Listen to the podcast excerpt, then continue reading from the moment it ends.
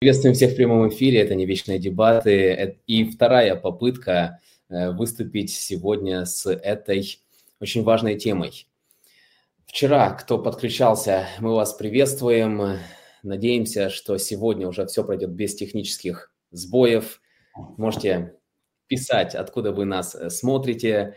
Э, друзья мои, можете писать, смотрели ли мы нас уже вчера. А сейчас, прежде чем мы пойдем дальше. Как всегда, просим поставить видео лайк, поделиться ссылочкой с друзьями, соблюдать наилучшую атмосферу в чате. Ну, а мы начинаем, друзья.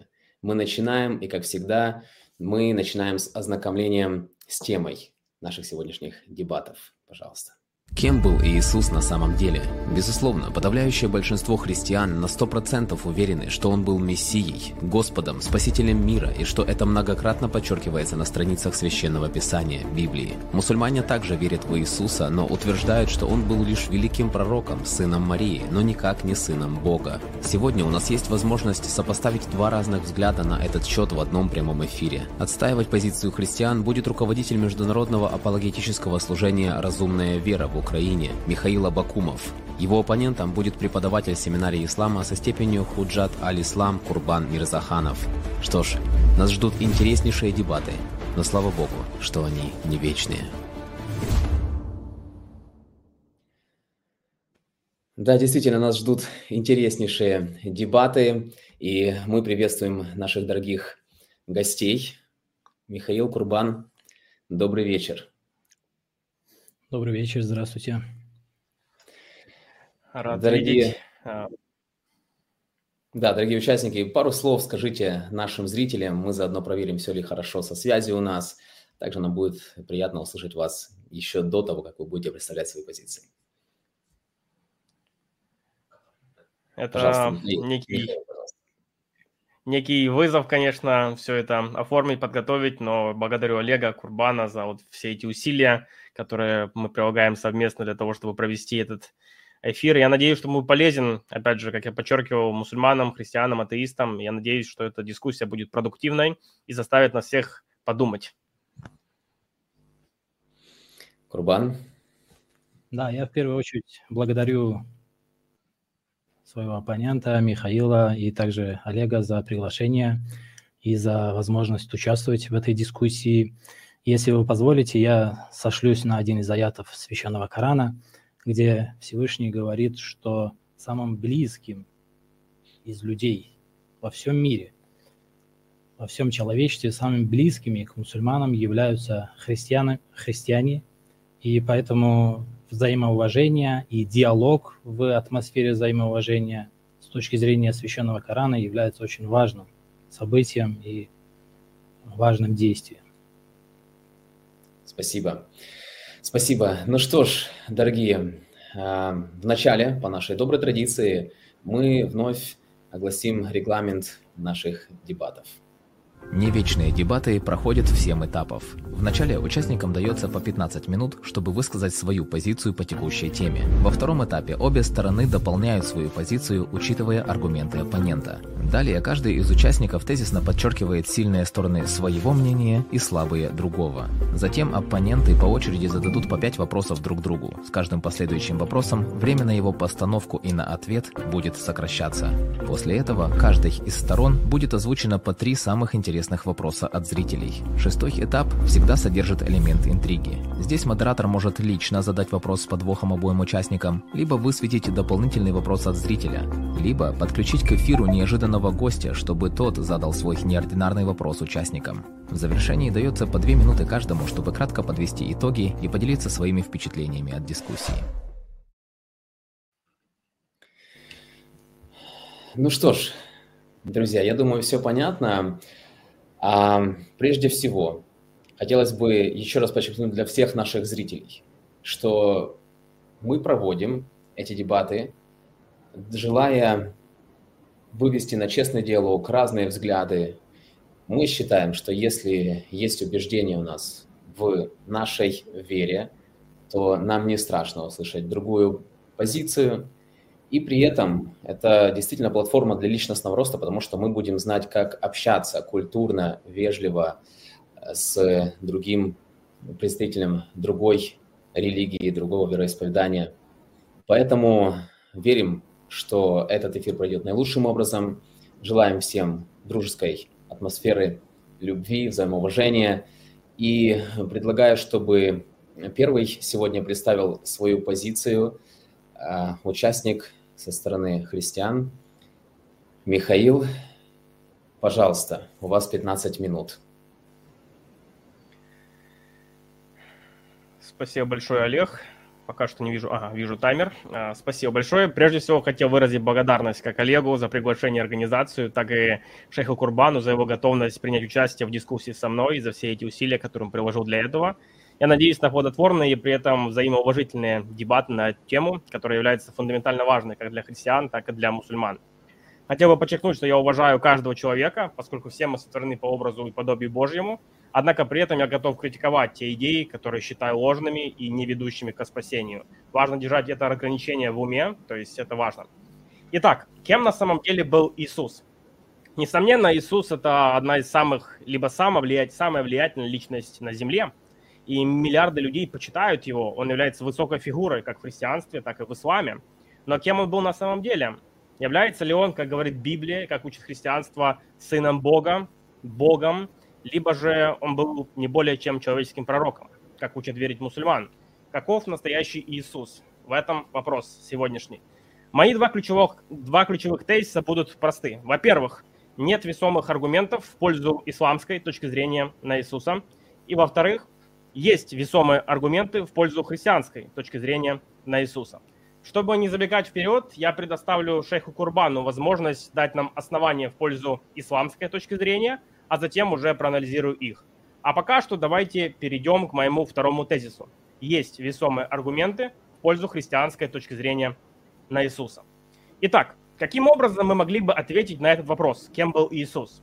Прежде всего, мы не смогли бы исследовать этот вопрос априори предполагая истинность своей позиции. То есть, если человек просто стоит на своих убеждениях и даже не допускает возможности, что он может ошибаться, тогда никакого исследования в принципе быть не может. Поэтому я предлагаю сегодня проанализировать этот вопрос на основании исторической науки, на основании объективных исторических критериев, которыми пользуются все профессиональные историки, когда изучают историю. Именно так я поступил, будучи подростком-скептиком, еще не будучи христианином, когда начал изучать христианство – и тогда я пришел к выводу, что христианство истина, еще не веря в то, что это истина. Поэтому сегодня я хочу проанализировать Коран и Новый Завет, как историки анализируют любые другие древние документы, не предполагая априори, что они безошибочные, богодухновенные и так далее. Хотя сам я верю, что Библия – это безошибочный, богодухновенный документ, но это совсем другая тема.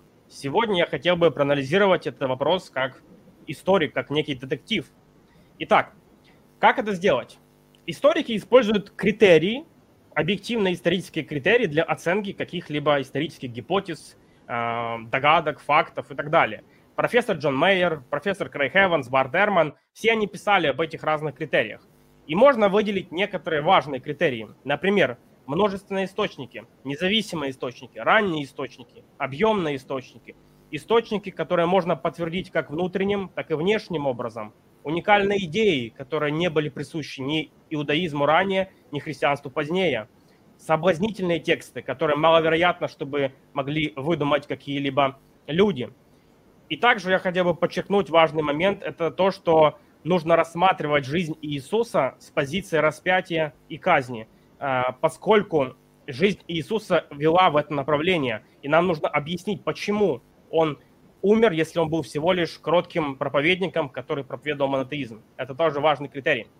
Итак, как это работает на практике? Например, все вы знаете историю Титаника, но мы при этом знаем, что существует много разных показаний свидетелей Титаника. Одни говорят, что он затонул полностью, другие говорят, что он затонул, когда а, он разломался на две части. Как это произошло на самом деле? Историки используют эти критерии – они собирают разных свидетелей, множественные источники, независимые источники. Они анализируют затем данные и приходят к выводу. То же самое я предлагаю сделать сейчас. Итак, первый факт. Иисус считал себя не просто пророком. Коран говорит, что он был не более чем человеческим пророком, который учил поклоняться единому истинному Богу. Однако на основании наших критериев мы можем увидеть, что есть утверждения, раскрывающие божественное самосознание Иисуса. Вот лишь некоторые примеры. Титул «Сын человеческий». В Евангелиях этот титул использован более 80 раз. И большинство неспециалистов считают, что, скорее всего, титул «сын человеческий» означает просто «сын человека». Но это грубая ошибка, потому что Иисус, как и многие другие евреи, использовали этот термин, когда ссылались на Ветхий Завет, на книгу Даниила, 7 главу, где Даниил видит видение божественной фигуры нисходящей, и Бог дает этой божественной фигуре вечную власть, славу и владычество. Это был не как человек, и ни один человек не мог претендовать на такой титул. Это значило бы совершить грех ширка, а, то есть присвоить божественные качества кому-то еще, кроме самого Бога. И в Евангелии от Марка есть известный отрывок на этот счет в 14 главе, где Иисус стоит перед судом, и первосвященник спрашивает его, «Ты ли Христос, Сын Богословенного?» И Иисус говорит, «Я» и вы узрите Сына Человеческого, сидящего одесную силы и грядущего на облаках небесных. И тогда первосвященник раздирает одежды свои и говорит далее, вы слышали богохульство. Почему? Потому что титул «Сын человеческий» обозначал нечто большее, чем просто человек. Далее, титул «Сын Божий». Иисус также считал себя уникальным Сыном Божьим. И, разумеется, было и есть много людей или ангелов, которые могли так обозначаться, как сыновья Божьи, и в Библии, и в других текстах. Однако Иисус использует этот титул особенным образом. Например, в Марка 12 главе с 1 стиха и далее мы читаем притчу, в которой владелец виноградника – это Бог, виноградари – это еврейские религиозные лидеры, то есть фарисеи, а слуги – это пророки, посланные Богом. И далее Иисус говорит, имея же еще одного сына в этой притче, любезного ему, напоследок послал и его к ним, говоря, постыдятся сына моего. Но виноградари сказали друг другу, это наследник, пойдем убьем его. Итак, эта притча показывает, что Иисус думал о себе как о единственном возлюбленном Сыне Божьем, отличном от всех пророков, последним посланником Бога и даже наследником Израиля. Он не считал себя просто еще одним пророком. Матфея 11.27 подчеркивается та же идея. «Все предано мне отцом моим, и никто не знает сына, кроме отца, и отца не знает никто, кроме сына, и кому сын хочет открыть». Опять же, эти слова ясно показывают, что он был не просто э, человеком, он мыслил себя не просто как обычный пророк. Гораздо больше можно было привести текстов из Евангелия от Иоанна, но поскольку этот текст считается мусульманами э, неаутентичным, я не буду ссылаться ради аргумента, поскольку я считаю, что ранних Евангелий для этого достаточно. Однако, если мы рассмотрим всю Библию в целом, мы увидим мой второй факт, что первые ученики Христа считали Иисуса Богом. И об этом говорит не только Евангелие от Иоанна, об этом говорят э, весь корпус Нового Завета. Возьмем самое раннее Евангелие от Марка. Во второй главе Иисус прощает грехи, и его обвиняют в богохульстве. В третьей он говорит, что своими действиями он связывает сатану. В четвертой он усмиряет бурю в пятой воскрешает дочь Иаира и так далее, и так далее. Все эти действия традиционно приписывались только Богу. И Иисус это делает, ссылаясь на себя самого, не обращаясь при этом к Богу, что, чем показывает, что сила исходит от Него. Более того, как подчеркивает Крейг Киннер, сама идея написания евреями биографии о Христе предполагает его божественность. Ведь евреи не почитали людей в таком ключе. Никто не писал биографии о раввинах. А термин «Евангелие» использовался римлянами в качестве идеи правления императора, которого расценивали как Бога, и евангелисты противопоставляют Евангелие Христа. Разумеется, о божественности Христа говорит Павел, когда говорит, что он есть э, образ Бога невидимого, и им создано все в Колосинам, а в, и в Откровении говорится, что он есть Альфа и Омега и так далее. Вне библейские источники, например, Климент Римский говорит, э, который жил в первом веке, Братья, об Иисусе Христе вы должны помышлять как о Боге и судье живых и мертвых. Почитание Иисуса также видно в том, как Плиний-младший, государственный деятель, писал императору Трояну в начале II века. Они, христиане, в установленный день собирались до рассвета, воспевали, чередуясь Христа как Бога. То есть мы видим как вне библейские, так и библейские этому подтверждения. Третий факт. Христос был распят. Опять же, эти факты, э, этот факт подтверждается не только э, библейскими источниками, но и вне библейскими. Иосиф Авий, Тацит, Мара Барасерапион, все они говорят о казни, суде и также впоследствии распятии Христа. Мы видим э, это во вне библейских источников и, конечно же, во всех ранних библейских источниках. И, возможно, самая вопиющая историческая ошибка в Коране – это утверждение, что Иисус на самом деле не был распят. Мало того, что нет ни единого исторического свидетельства в пользу этой идеи, но более того, все ранние источники говорят об обратном. Поэтому для мусульман важно понять, что если вы являетесь мусульманином, то никто из других людей, не мусульман, в это не верит, кроме вас. То есть это является установленным историческим фактом.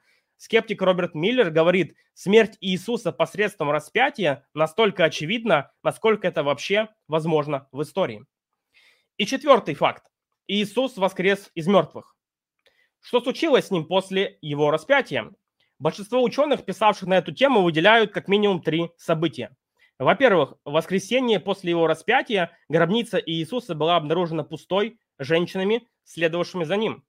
По словам Якова Кремера, специалиста по воскресению, без сомнения большинство исследователей твердо убеждены в надежности библейских свидетельств о пустой гробнице.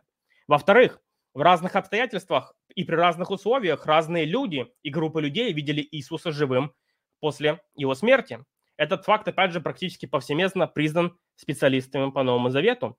Скептический новозаветный исследователь-атеист Герт Людеман пишет, можно считать исторически бесспорным тот факт, что после смерти Иисуса Петр и другие ученики сталкивались с тем, что Иисус являлся им как воскресший Христос. Третий, третье событие. Первые ученики Иисуса внезапно поверили, что Иисус воскрес из мертвых, хотя имели все основания верить в обратное. Несмотря на все основания не верить в Него, они поверили и даже были готовы отдать жизнь за эту веру. Я полагаю, что лучшее объяснение этих трех фактов состоит в том, что Иисус на самом деле воскрес из мертвых. Некое трансформирующее движение должно было их к этому побудить, как говорит э, Люк Джонсон, библиист. Таким образом, на чисто исторических основаниях, на основании этих критериев, которые я перечислил в начале, мы увидели, во-первых, Иисус из Назарета считал себя не просто пророком, он считал себя уникальным сыном Божьим и сыном человеческим, то есть, по сути, Богом. Во-вторых, Первые ученики Христа считали Иисуса Богом. Этому есть множество подтверждений, как вне Библии, так и в самой Библии. В-третьих, его обвинили, осудили и распяли за его якобы богохульное притязание. И в-четвертых, Бог воскресил его из мертвых в подтверждение его притязаний. Все это противоречит учению Корана, что Иисус считал себя не более чем простым пророком, проповедующим чистый монотеизм, что он не был распят и что он не воскрес из мертвых. Все вышесказанное является подтверждением моего ключевого тезиса. Есть весомые аргументы в пользу христианской точки зрения на Иисуса. И теперь вопрос аудитории. На каком основании строится ваша вера? На собрании документов, написанных в первом поколении, после событий, при жизни очевидцев, или на книге, написанной шестью столетиями позже, человеком, у которого не было независимых источников исторической информации, который не был очевидцем и не знал очевидцев, и который отверг базовые исторические факты из первого века. Уже задавая вопрос, мы должны знать ответ. Новый Завет, без всяких разумных сомнений, это надежный источник, излагающий биографию Иисуса из Назарета. Сегодня я представил чисто исторический подход к этому вопросу. Но на самом деле вы можете узнать, кто такой Иисус, гораздо более простым и прямым способом – вы можете обратиться к нему в молитве и начать искать его. И он обещал, что всякий ищущий найдет его. Поэтому я приглашаю вас начать свой путь на пути знакомства с Христом. Как говорил Иисус в Евангелии от Иоанна 8.24, «Если вы не поверите, что я тот, за кого себя выдаю, вы действительно умрете в ваших грехах». И это очень серьезный повод для размышлений. Друзья, больше вы можете узнать на наших ресурсах, на канале «Разумная вера» или «Разумная вера» на украинском языке. Там мы публикуем больше об этом всем. В формате дебатов я не могу раскрыть все эти моменты детально, но там вы найдете больше информации. И, конечно же, если нужны источники или вопросы, я могу вам их дать. На этом все. Я жду теперь э, возможности услышать, что скажет Курбан, и я готов проанализировать э, и взаимодействовать с его аргументацией. Спасибо. Спасибо, Михаил, за динамику, за очень серьезную позицию. Что ж, мы готовы услышать нашего уважаемого оппонента. Перед тем, как мы дадим Курбану 15 минут, дорогие зрители, кто только что подключился, пожалуйста, делитесь этой ссылкой с вашими друзьями, ставьте лайк данному эфиру, чтобы нас увидело как можно больше человек. А также не забывайте писать свои вопросы обоим участникам. Курбан, пожалуйста, ваша позиция. Бисмиллахи рахмани рахим. Я в первую очередь хочу начать с того, к чему призвал нас священный Коран, мусульман. В священном Коране говорится, что призовите, призови обращение к пророку Мухаммаду, саллаллаху алейхи ва али, призови христиан к тому, что является общим между нами и вами. То есть давайте призовем нас, мусульман, и вас, христиан, к тому, что между нами является общим. Если мы возьмемся за это общее, за то, что является между нами единогласным, то есть то, в чем вы согласны и мы согласны, то все эти разногласия, все они сами собой разрешатся. Итак, в чем мы все согласны с вами? В том, что Бог един, единство Бога, в том, что Бог вечно живой, вечно сущий, существовал из предвечности и будет существовать после вечности, что Бог безгранично могущественен, что Бог безгранично знающий, что нет ничего, что Бог не знал. Нет ничего, что Бог не смог бы сотворить. И нет ничего, что Бог не смог бы сделать. И что Бог является абсолютно самодостаточным и абсолютно ни в чем не нуждающимся. То есть у Бога нет абсолютно никакой нужды. Это с одной стороны. Мы все с вами, я думаю, что возражений со стороны христиан в этих вопросах нет и не будет. Я так думаю, если я не прав, Михаил поправит меня. Это с одной стороны. С другой стороны, мы также единогласны в том, что Иисус чего-то не знал. Были вещи, которые Иисус не знал. Например, в, в 32 стихе 13 главы от Марка говорится, о же том или часть никто не знает, ни ангелы небесные, ни сын, но только Отец. То есть мы с вами единогласны в том, что Иисус чего-то не знал.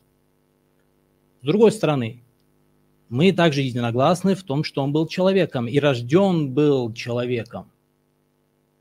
Если мы обратимся к Библии, Евангелие, точнее, от Луки, э, в третьей главе, там перечисляется, э, прошу прощения, э, от Матфея, первой главе в начале, Евангелия от Матфея перечисляется родословная Иисуса, то есть говорится, что он рожден от человека.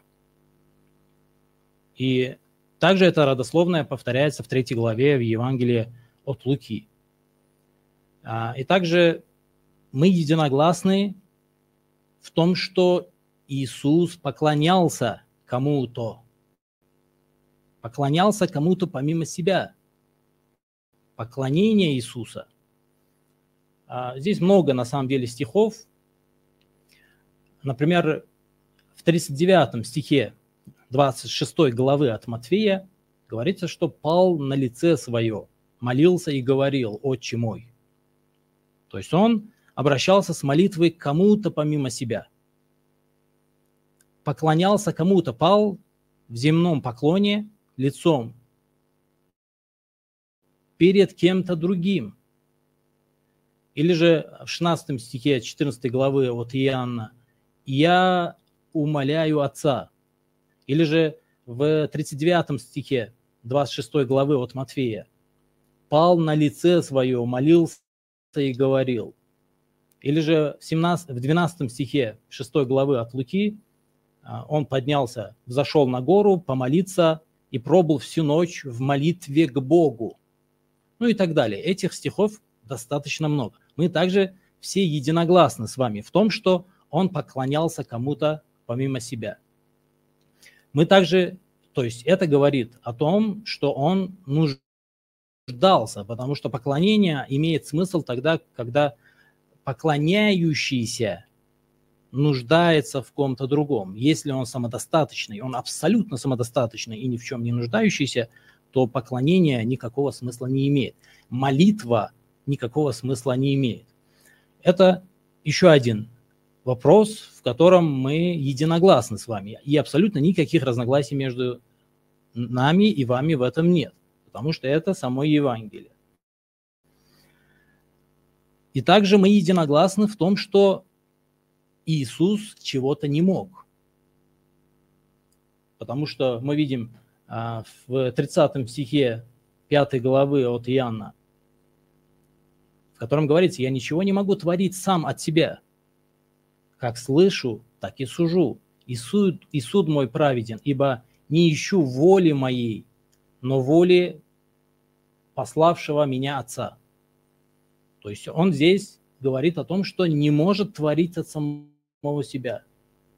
Или же в 19 стихе 5 главы от Иоанна говорится, сам ничего не может творить сам от себя. То есть Иисус сам от себя ничего творить не может. Сын, э, сын ничего не может творить сам от себя. И опять-таки мы в этом с вами единогласны, что он чего-то не может, чего-то не мог. Или же мы с вами единогласны в том, что опять-таки, это часть молитвы, да, то есть обращение, поклонение а, Иисуса к Богу. В 34 стихе 15 главы от Марка «Для чего ты меня оставил?» То есть опять вид поклонения, вид молитвы, для чего ты меня оставил? Или же в 46 а, стихе 27 главы от Матфея говорится то же самое. Боже мой, Боже мой, для чего ты меня оставил? С другой стороны, мы видим, что он испытывает голод. Мы опять-таки с вами в этом единогласны. А, здесь 12, 12 и 13 стих 11 главы от Марка. Говорится, он взалкал, то есть он а, испытывал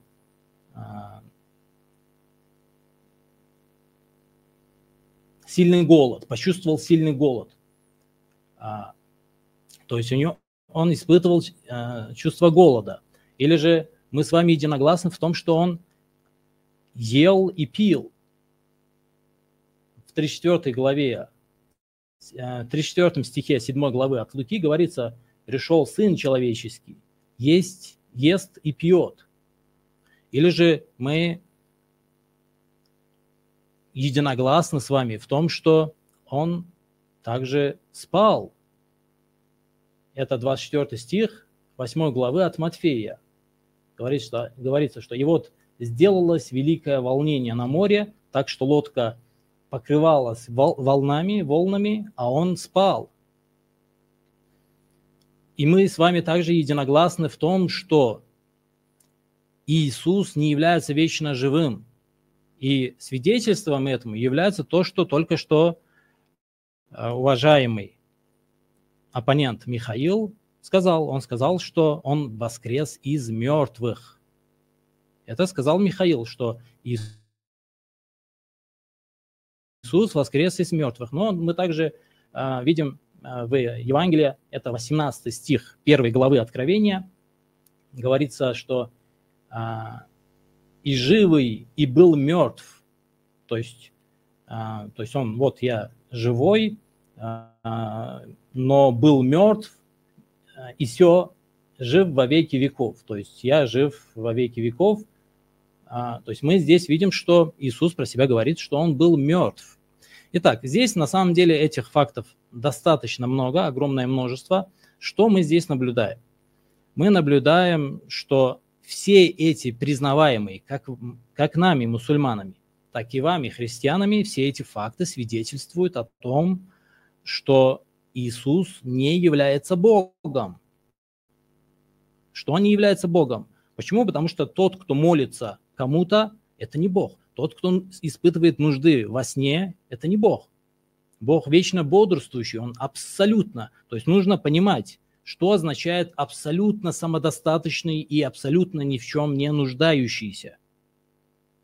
Он не испытывает нужды в еде, в питье. Он не испытывает нужды в ком-то другом. И помимо этого мы видим, что здесь есть явное противоречие, совершенно отчетливое и понятное каждому человеку противоречие, которое, кстати, признается также и э, христианскими деятелями. Это противоречие признается. И это противоречие очевиднейшее в том, что триединство содержит в себе внутреннее противоречие. И первое, первый признак того, что та или иная, то или иное убеждение, тот или иной взгляд является неверным, это наличие в нем внутреннего противоречия. То есть он или один, этот Бог, или же он не один. Три единства содержат в себе взаимоисключающие понятия. И это более чем понятно каждому разумному человеку. То есть не то, что каждому разумному, каждому человеку, по сути. Без разумного, каждому человеку, каждому здоровому, да, не больному человеку ясно, что здесь содержится внутреннее противоречие. И этих противоречий в перечисленных мной а, разом. Помимо этого, мы видим, что говоря о Боге, Иисус говорит, Он больше меня. Это 28 стих 14 главы от Иоанна. Он больше меня. То есть, если Иисус Бог, а мы с вами признаем, мы единогласны с вами, как говорит Священный Коран, я призываю вот к этому, к тому, в чем мы единогласны, что Бог, Он абсолютно совершенен, и об этом же говорят ваши богословы, христианские богословы, что Он совершенен, Он абсолютен и не имеет абсолютно никаких недостатков. Фома Аквинский ссылался на это в своих доказательствах. Но Иисус, говоря о ком-то другом, точнее о Боге, в 28 стихе 14 главы вот Иоанна говорит, «Ибо Отец мой более меня». И также он говорит об, об Отце и о себе, говорит, например, в первом стихе 14 главы от Иоанна говорит, веруйте в Бога и в меня веруйте. То есть он не а, ставит знак равенства между собой и Отцом. Это не, не есть одно. Говорит, уверуйте в меня и уверуйте в Бога. Или же в 10 стихе той же главы от Иоанна, я вам говорю не от себя, он говорит, я не от себя говорю. Отец, пребывающий во мне, он творит дела. Не от себя, не я это говорю. Или 24 стих той же главы, «А, Слово же, которое вы слышите, не есть мое, это не мое слово. А если это был Бог, то это должно было бы быть именно Его словом. Или же мы видим, что 30, 30 стих 5 главы от Иоанна, «Я ничего не могу творить от себя». А, мы видим, «Ибо не ищу моей воли, но воли пославшего меня Отца». То есть воля Иисуса не есть воля пославшего его Отца. Он разграничивает. То есть если он есть тот самый единственный Бог, то это именно его воля должна была быть. Помимо этого, мы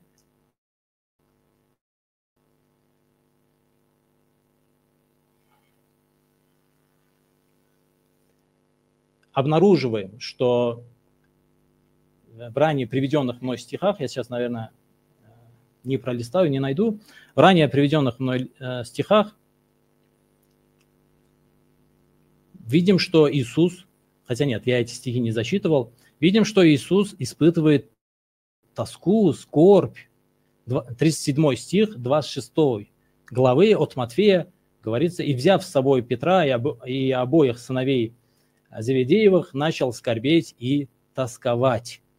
Бог самодостаточный, ни в чем не нуждающийся, абсолютное совершенство тоскует и скорбит. Тоскует. Или же э, в 39 стихе той же главы, 26 главы от Матфея, говорит по поводу э, предстоящей, скажем, предстоящего распятия на лице свое, молился и говорил, «Отче мой, если возможно, доминует меня чаша сия. Впрочем, не как я хочу, но как ты». Во всем этом, уважаемые христиане, мы с вами единогласны. То, что вы ссылаетесь на историю, на Библию, это все прекрасно, но это не точно.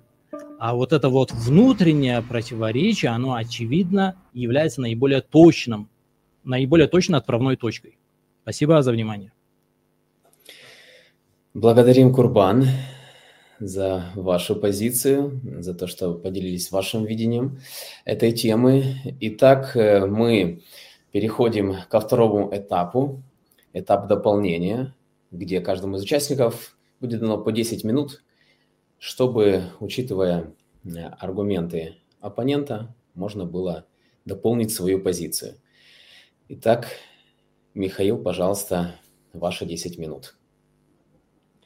Спасибо большое, шейх Курбан, за э, ваше вступительное слово. Это было интересно. И я тоже согласен, что у нас между нами есть много общего. Концепция Бога как совершенного существа, как абсолютного бытия, необходимого. То есть богословие совершенного существа – это то, что разделяем как мы Э, как христиане, так и мусульмане, я с этим полностью согласен. Однако я также считаю, что есть фундаментальные различия, которые делают невозможным принятие исламских убеждений. Итак, как вы помните, в своем вступительном слове я сказал, что буду отстаивать два ключевых тезиса. Во-первых, нет весомых аргументов в пользу исламской точки зрения на Иисуса, и во-вторых, есть весомые аргументы в пользу христианской точки зрения на Иисуса. Итак, давайте вновь рассмотрим эти два тезиса. Как насчет первого? Итак, э, здесь шейх Курбан э, сказал, что э, поскольку Бог является совершенным, единым, вечно существующим, то это противоречит, мы видим внутреннее противоречие между жизнью э, Иисуса, тем, что он мог э, также не знать чего-то, что он мог жаждать, что он э, испытывал некоторые такие факторы, которые мы относим обычно к человеку. И я с этим абсолютно согласен в том плане, что, разумеется, христиане верят, что Иисус был человеком. Конечно же, то есть это тот факт, который признают все христиане, а, ортодоксальные христиане. И Халкидонский собор, он провозгласил, что воплощенный Христос – это одна личность с двумя природами, одна из которых человеческая, а другая божественная. И здесь необходимо немножко э, объяснить суть вообще христианской доктрины. Согласно христианству, э, перед Богом стала проблема – это человеческий грех. И согласно христианству, Бог является абсолютно справедливым, и поэтому он не стал бы просто так прощать грех без э, определенной справедливой платы. И именно в этом контексте э, Бог, одно из лиц Троицы, то есть Иисус, Сын Божий, он решает стать человеком и воплощается. И таким образом он становится человеком, чтобы прожить совершенную жизнь и взять грехи человечества на себя. В этом отношении Христос, он прибавляет, приобретает по отношению к своей божественной природе еще и человеческую природу. И в этот момент у него появляются две природы. Поэтому, когда мы говорим о том, что Христос, он чего-то не знал или чего-то э, хотел, он жаждал, он скорбел, это все верно по отношению к его человеческой природе, но не по отношению к его божественной природе. По своей божественной природе он бессмертен, он вечен, он самодостаточен, то есть он не нуждается в каких-либо еще вещах но по своей человеческой природе он во всем нуждался, как и обычные люди. Именно в этом э, контексте мы и можем понять, э, что все это значит. Поэтому, согласно христианству, у Христа было две природы.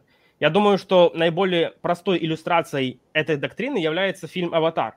Если вы помните, то в фильме «Аватара», в фильме «Аватар» есть человек, Джейк, который был инвалидом и который не мог совершать какие-либо активные действия, да, он был привязан к коляске. Однако же, когда э, он садился в эту капсулу и перемещался, да, добавлял к своей природе второе тело, то в теле аватара он мог совершать самые невероятные вещи, которые не мог делать в теле человека. То есть мы видим, что есть одно лицо, которое в одном смысле что-то может делать, в другом смысле что-то не может делать. То есть и таким же образом, я думаю, мы можем понять идею воплощения, что по своей божественной природе, разумеется, второе лицо Троицы не может умереть, не может э, жаждать пищи, не может жаждать сна, но по своей человеческой природе э, Иисус, он жаждал, он хотел, он зависел от Отца, поэтому он молился, поэтому он говорил, что Иисус, э, что Отец более меня. То есть все, все эти тексты нужно понимать в контексте, в контексте его воплощения. А, что касается Троицы, я не думаю, что здесь есть некое противоречие. Троица говорит лишь о том, что в Боге есть три центра самосознания. В нас есть, три центра, э, в нас есть один центр самосознания, В Боге есть три центра самосознания. И многие философы защищали эту идею. Я не думаю, что в этом есть некое противоречие.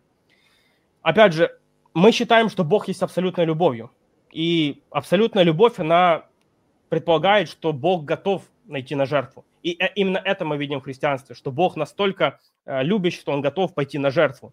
То есть я не вижу никакого противоречия в том, что Бог мог бы также э, взять на себя дополнительную человеческую природу, как это в фильме, например, «Аватар», да, мы видим две природы, но в этом нет никакого логического противоречия. Я думаю, то же самое можно сказать в воплощении. Бог всемогущий, Он мог бы это сделать. Почему нет? Теперь давайте перейдем к моему второму тезису, что есть весомые аргументы в пользу христианской точки зрения на Иисуса. Обратите внимание, что Курбан, он практически ничего не сказал нам а, против этих аргументов. А, он м, сказал лишь то, что это ну, недостоверно. Однако же история, он, история – это то, чем мы оперируем каждый день. Мы все знаем историю, и мы оперируем даже на, по отношению к своему прошлому. Мы апеллируем к чему-то, потому что мы верим истории, мы верим своему памяти, мы верим свидетельствам очевидцам. Поэтому свидетельства очевидцев говорят о том, что Иисус считал себя Богом, он называл себя таким образом. А, поэтому мы видим вот эти, эти самые факты. Титул Сын Человеческий, титул Сын Божий, которые засвидетельствованы в разных источниках, в ранних источниках. Мы видим, что первые ученики считали его Богом. Э, Иоанна 1.18, например. «Бога никто никогда не видел, его явил нам единственный Сын его, пребывающий в самого сердца Отца, и который сам Бог». Иоанна 20.28. Господь мой и Бог мой. Римлянам 9.5. От них Христос по плоти, сущий над всем Бог, благословенный во веки. Аминь. Титу 2.13. Ожидая блаженного упования и явления славы великого Бога и Спасителя нашего Иисуса Христа. Евреям 1.8. А о Сыне престол Твой Боже, век века, жезл царствия Твоего, жезл правоты. 2 Петра 1.1. Принявшим с нами равно драгоценную веру по правде Бога нашего и Спасителя Иисуса Христа. 1 Иоанна 5.20. «Да будем в истинном Сыне Его, Иисусе Христе, сей есть истинный Бог и жизнь вечная». Новый Завет ясно говорит о том, что Иисус является Богом. На самом деле, а, в своем академическом труде «Jesus as God» а, Мюррей Харрис показывает как минимум 38 мест в Новом Завете, которые явно или косвенно указывают на божественность Христа. Опять же, об этом говорят отцы церкви, как я процитировал одного из них, но я могу процитировать десятки других отцов церкви, а, которые также об этом говорят. А, что, что касается а, того, что Христос был распят. Это то, что отрицает Коран, но это то, что подтверждают все ранние источники. И это нуждается в неком объяснении. Как вы объясните то, что первые ученики считали, что он был распят, но Коран это отрицает? Воскресение Христа. Почему ученики, первые ученики внезапно и искренне поверили, что Иисус воскрес из мертвых? как, как утверждает э, Энти Райт, что нет ни одного случая, когда разочарованные последователи какого-то мессии, а таких было много, которые претендовали на звание мессии, нет ни одного случая, чтобы кто-то из них после его провала стал утверждать, что он воскрес из мертвых. То есть, потому что всем было понятно, что если он умер, это конец дела, тут нужно либо отказаться от революции, либо искать другого лидера. И опять же, все это противоречит мусульманской точки зрения, а, которая опирается на документ, написанный 600 лет спустя, после произошедших событий. И человек, который не знал, не имел доступа к ранним источникам, не имел доступа к свидетелям.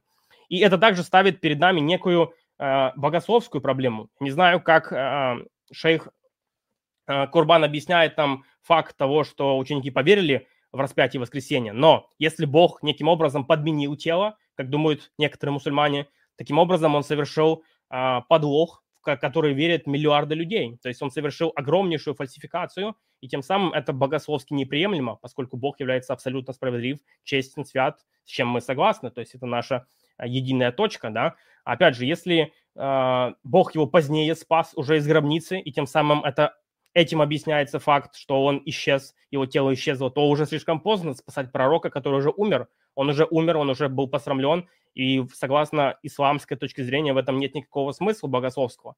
Поэтому я нахожу, что ислам не может объяснить эти четыре факта.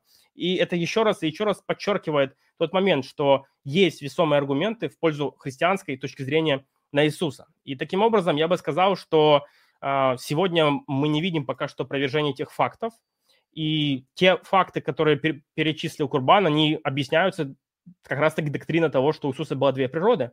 Об этом говорят эти же самые тексты. То есть он процитировал Евангелие от Иоанна, Евангелие от Матфея, а, Марка. Но эти же самые Евангелия говорят о том, что Иисус является Богом. Очевидно, что евангелисты понимали, о чем они пишут.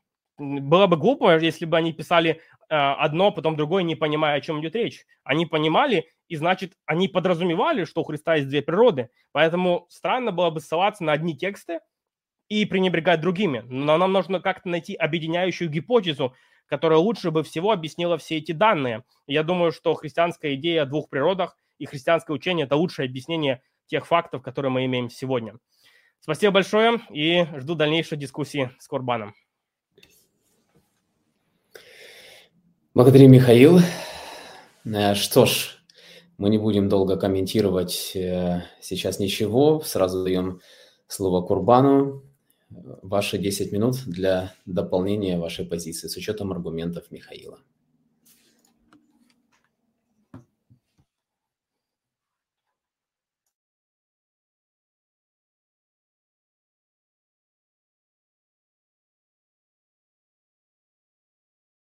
Прошу прощения, микрофон был. А, благодарю Михаила за выступление. А, в самом начале своего выступления Михаил сказал следующее, и в конце он также это повторил, что у Бога имеется две природы. Бог взял себе вторую природу. И он также уже в середине примерно выступления сказал, что я не ответил на его аргументы. Возможно, я не совсем ясно излагаю свои мысли, возможно, не совсем доходчиво говорю, но постараюсь этот, этот случай э, исправить, если Михаил меня не совсем понял, что я хотел донести. Я говорю о том, что то, на что вы ссылаетесь, это не так надежно, как понимание того, что не может быть круглого квадрата. Мы с вами все прекрасно понимаем, что не может быть круглого квадрата. И круглым квадратом является наличие у кого-либо двух природ. Если какое-то бытие обладает, э, то есть вот это вот само понятие о том, что какое-то бытие обладает двумя природами, взаимоисключающими друг друга, то кто бы об этом не говорил, кто бы это не утверждал, неважно, в Библии это сказано, в Коране это сказано, где бы это ни было сказано, человеческий ум не способен это принять. Потому что мы не способны принять круглый квадрат и множество других э, подобных явлений, взаимоисключающих друг друга, противоречащих друг другу. Почему наличие двух природ является взаимоисключающим понятием? Почему? Все очень просто. Потому что божественная природа говорит о самодостаточности, о совершенстве, об отсутствии нужды. Божественная природа говорит о стабильности, об о невозможности изменяться, потому что это является необходимым. То, что необходимо изменяться, меняться не может. Э, перенимать какую-то, как сказал Михаил, взял другую природу. Да? То есть он он взять другую природу не может, потому что он есть необходимое бытие. То, что является необходимым, другую природу взять не может. Это с одной стороны. Это необходимое бытие, совершенное, всезнающее, эм, э, всемогущее и так далее. С другой стороны, человеческая природа сотворенная. С одной стороны, Бог не сотворенный, с другой стороны, человек сотворенный.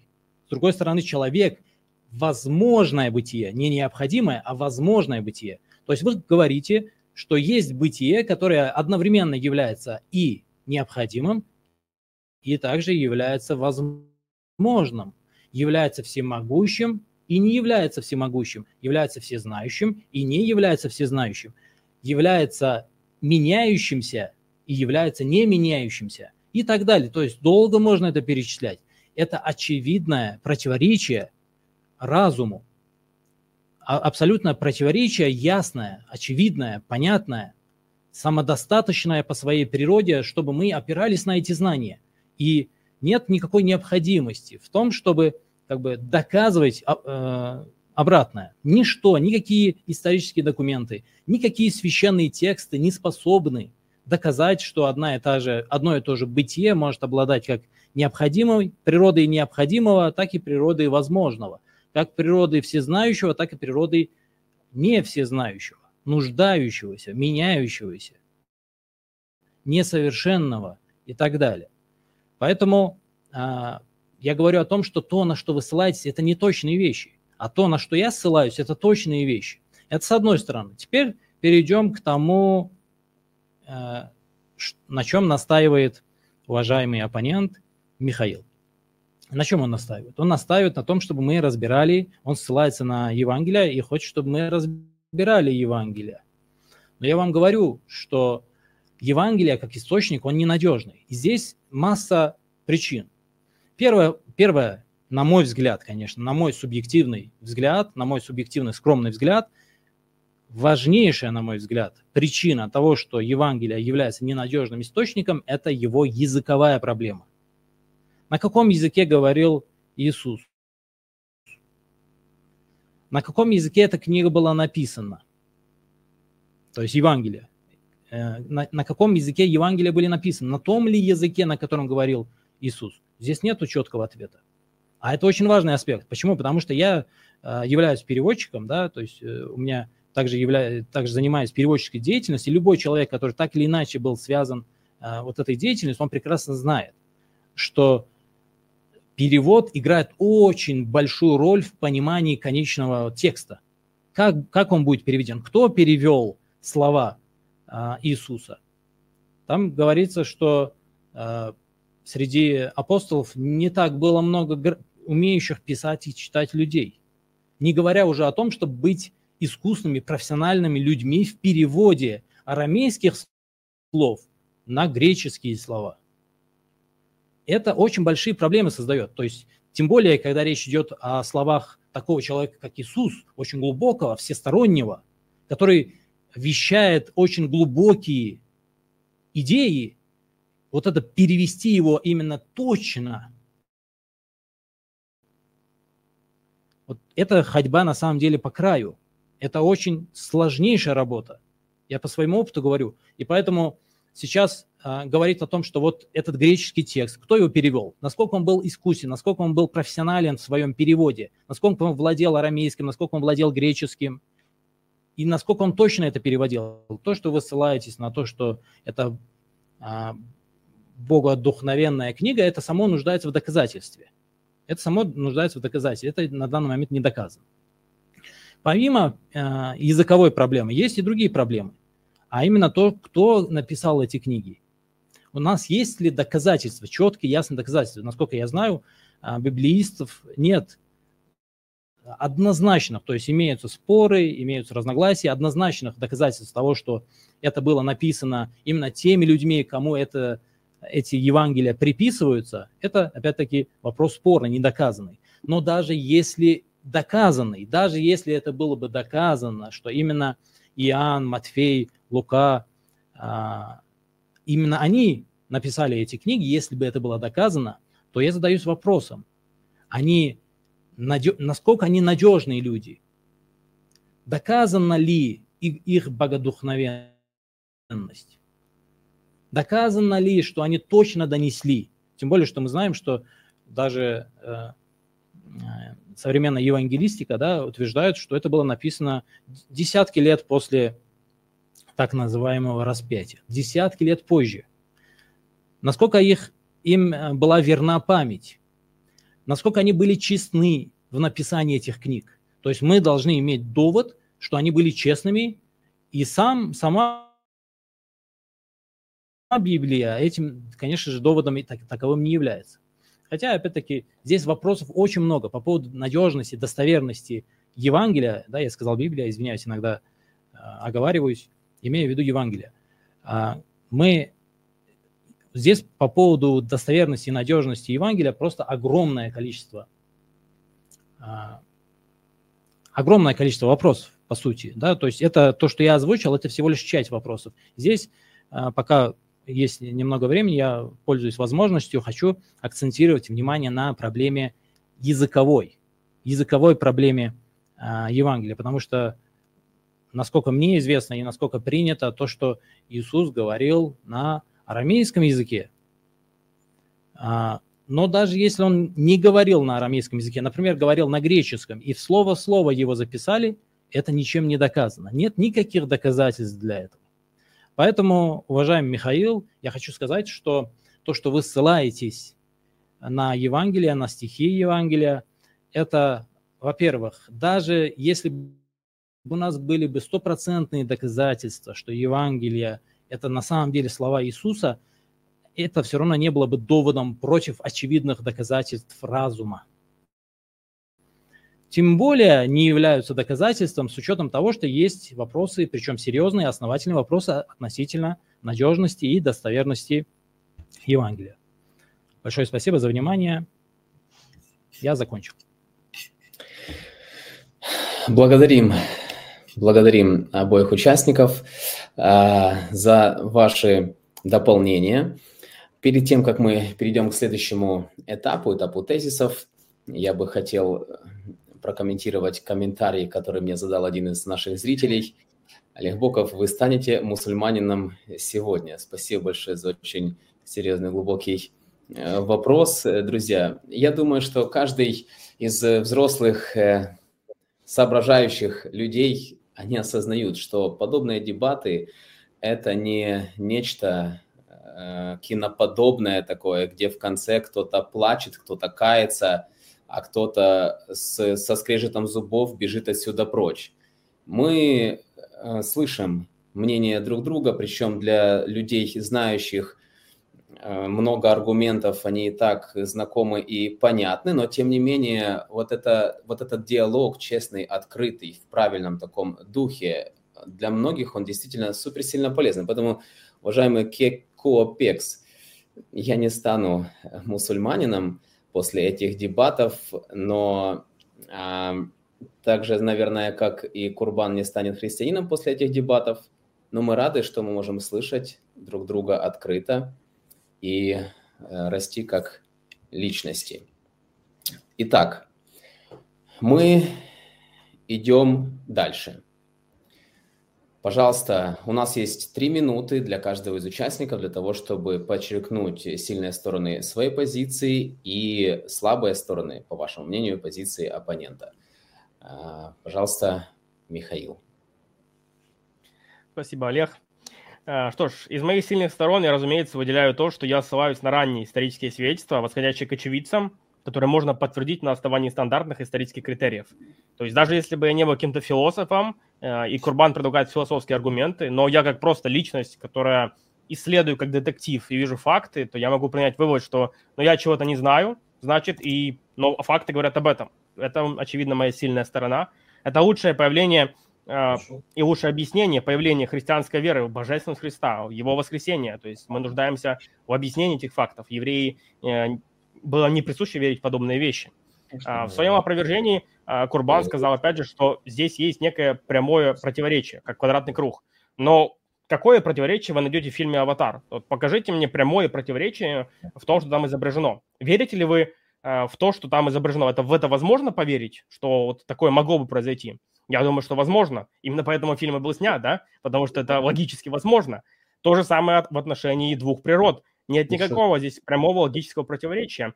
И поскольку мы не говорим, что он в одном и том же самом смысле Бог и в одном и том же самом смысле человек. Нет, мы говорим, что по отношению к человеческой природе он нуждается, но по отношению к божественной природе он не нуждается. Таким же самым образом, как в аватаре, по отношению к человеческой природе он не может ходить, но в другом отношении может. И в этом здесь нет противоречия. А, опять же, я ссылаюсь на историю. Курбан говорит, что это не особо-то достоверно, потому что есть вопросы ну, вопросы есть всегда, и всегда будут споры, как насчет Корана, если в Коране противоречия, насколько Коран исторически достоверен. Те же самые вопросы, в библистике те же самые дискуссии. Поэтому здесь а, нужно просто исследовать каждый момент а, один за одним, и насколько это правдоподобное объяснение. Евангелия были написаны в первом веке. А, традиция, восходящая еще до Евангелия, написана всего пять лет спустя, а то и ранее, а, была передана Павлу мы видим о том, что не христианские источники подтверждают Евангелие, мы видим о том, что упоминаются верные исторические, археологические детали. Поэтому мы можем проверить евангелистов и понять, в этом нет никакой проблемы. Что касается перевода, но мы же в целом читаем тексты, и они в целом достоверны. Вот я, например, тоже перевел книгу «На страже», которую видите там сзади, с другой стороны, и в целом она достоверна, я считаю. Я думаю, то же самое с Евангелиями. И, разумеется, евангелисты могли говорить на греческом, по, по крайней мере, частично. А, и Иисус мог говорить, я считаю, есть хорошее подтверждение у Крейга Эванса, например, или у Питера Вильямса. А, Иисус использовал, например, греческие фразы. Лицемер – это греческая фраза. Было много греческих имен. В обиходе был греческий язык, поэтому я не думаю, что они не понимали и не могли на нем писать. Более того, они могли использовать писцов. Поэтому я думаю, что этот вопрос можно решить. И я думаю, что мы видим, что исторические свидетельства показывают эту сторону, и это моя сильная сторона.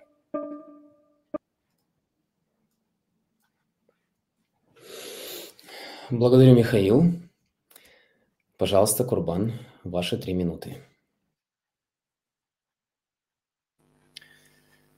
А, итак, э, я считаю, что моя позиция более чем понятна и не нуждается в каких-то дополнительных, то есть мои аргументы в каких-то дополнительных подтверждениях и исследованиях не нуждаются. Я постарался максимально упростить свои доводы, свои аргументы. Михаил говорит, что он не является философом, он простой человек, он ссылается на исторические факты, но для того, чтобы понять о том, что а, одно и то же бытие не может быть необходимым и возможным одновременно, если вы понимаете, о чем я, то есть э, всемогущим и не всемогущим одновременно – не может быть а, самодостаточным и нуждающимся, самодостаточным в абсолютном смысле этого слова и нуждающимся одновременно а, не может одно и то же бытие быть и тем, и другим, то есть обладать двумя природами, взаимоисключающими.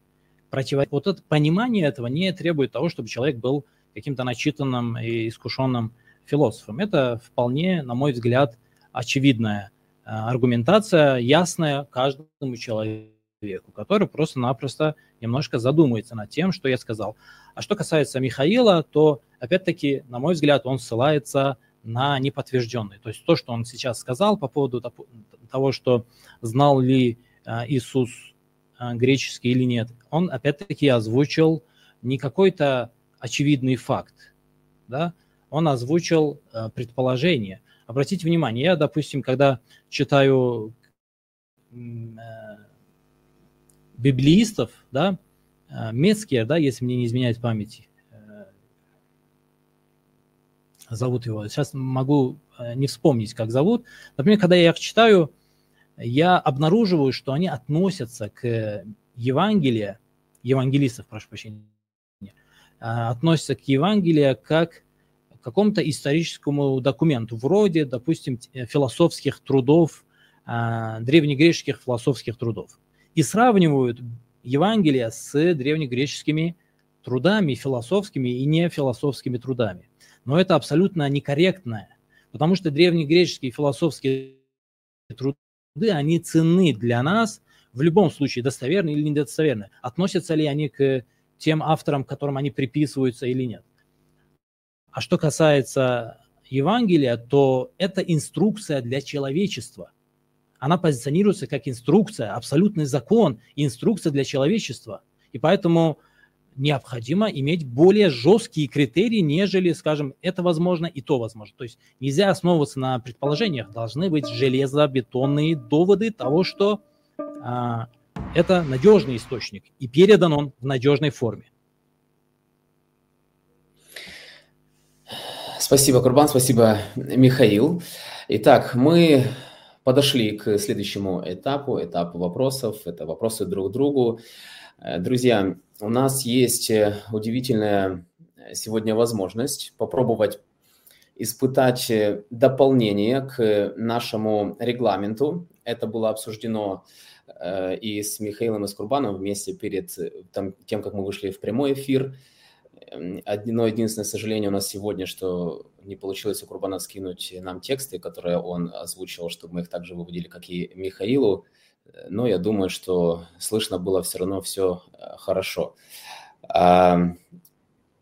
Как вы знаете, сейчас есть возможность задать вопросы. Всего их изначально пять от каждого из участников.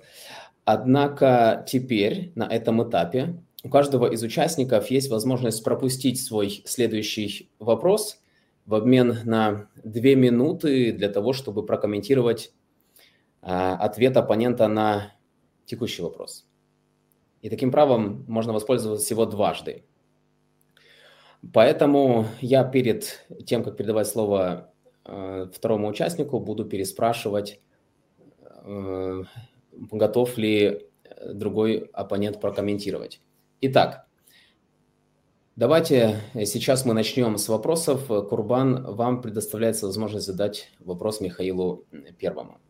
На первый вопрос у нас одна минута, чтобы задать, и пять минут на ответ. Спасибо большое. А, Михаил ссылался на фильм «Аватар». У меня, на самом деле, к сожалению, немного вопросов, потому что многие вопросы для меня прояснились. А, Михаил говорил про «Аватар». Я хочу спросить Михаила о том, в чем он видит, э, то есть как он представляет, вообще, что перед его глазами встает, когда он вспоминает этот пример, а, что то есть о чем конкретно он там говорит, я не совсем понимаю, потому что, с одной стороны, мы видим человека, который коллегой является, какая-то... То есть это, во-первых, фантастика, да, во-вторых, а, то есть как будто бы ему, его подключают через какие-то фантастические опять вещи, подключают к... Как, управляет этим, этим телом. Или же в конце, когда вот это вот произошло, да, что э, он вовсе стал, что конкретно он имеет в виду? Когда он стал, он, у него была одна природа. До этого также была одна природа. Спасибо, я думаю, вопрос должен быть э, понятен. Михаил, пять минут на ответ. А, спасибо, Шейх Курбан, за этот вопрос. А, что я имею в виду? Я отвечаю конкретно на вопрос, возможно ли логически обладать одновременно двумя природами. То есть, обратите внимание, я сейчас не сравниваю там Бога, а, говоря там, что вот это идентично. Я лишь отвечаю на вопрос, логически ли это возможно. Разумеется, это фантастика, однако я лишь говорю о логически возможном. Курбан предлагает очень строгий критерий. Он говорит, что если что-то можно проверить логикой, я с ним согласен, то если это нелогично, то есть это противоречит законам логики, этого не может быть. Я согласен, то есть Бог также не может противоречить законам логики, он является, его природа является логичной. Но я считаю, что здесь нет никакого прямого противоречия. Посмотрите, одновременно Джейк обладал человеческой природой, и одновременно он обладал другой природой, когда был подключен к этому сосуду. То есть он одновременно как в одном отношении не мог ходить, в другом отношении мог ходить. То есть таким же образом мы можем понять, что Иисус в одном отношении является само, самосуществующим, независящим, э, асейте, говорят, да, философы, то есть является необходимым бытием. В, друг, в другом отношении он зависел от Отца, он молился, он скорбел, он ограничил себя, в общем-то говоря, в этом теле. То есть я думаю, что в этом э, нет никакого, в принципе, э, противоречия. Я согласен, что если бы здесь было логическое противоречие, это было проблемой но здесь нет логического противоречия. И многие философы об этом писали и пишут. Например, «Введение философии религии» есть хорошая книга, где обсуждаются разные модели воплощения. И поэтому, если бы это было просто так э, логически противоречиво, то, разумеется, в этом была бы проблема. Но я здесь э, проблемы не вижу. Поэтому я считаю, что воплощение это возможно. И более того, Воплощение объясняет тот факт, что Бог является любящим, что Он решил пойти на жертву ради нас, что Он стал таким, как мы, для того, чтобы помочь нам. Это глубочайшая доктрина о Божьей любви. А, в исламе мы видим Бога отдаленного, которого даже нельзя называть отцом. И это противоречит тому, что говорит христианство о Боге как об Отце, как о любящем и заботящемся Отце, который хочет прийти, который хочет спасти, и который сделал все, даже пожертвовал а, собой ради нас. И как говорил Куэф Льюис, что Бог все отдает и ничего не приобретает. Он все отдал, ничего не приобрел. Это невероятно глубокая идея воплощения, которую я нахожу весьма и весьма правдоподобной, учитывая Божью природу как любящего существа, который, э, будучи абсолютно лишенным какого-либо эгоизма, он, разумеется, для него не было проблемы в том, чтобы пойти на жертву, чтобы спасти нас. Таким образом, я думаю, что мы можем найти разные примеры, аналогии что две природы иметь возможно. Я думаю, то же самое относится э, по отношению к христианству. Спасибо. Итак, прежде чем Михаил задаст свой первый вопрос, э, Курбан, вы хотите воспользоваться правом прокомментировать ответ Михаила вместо своего следующего вопроса?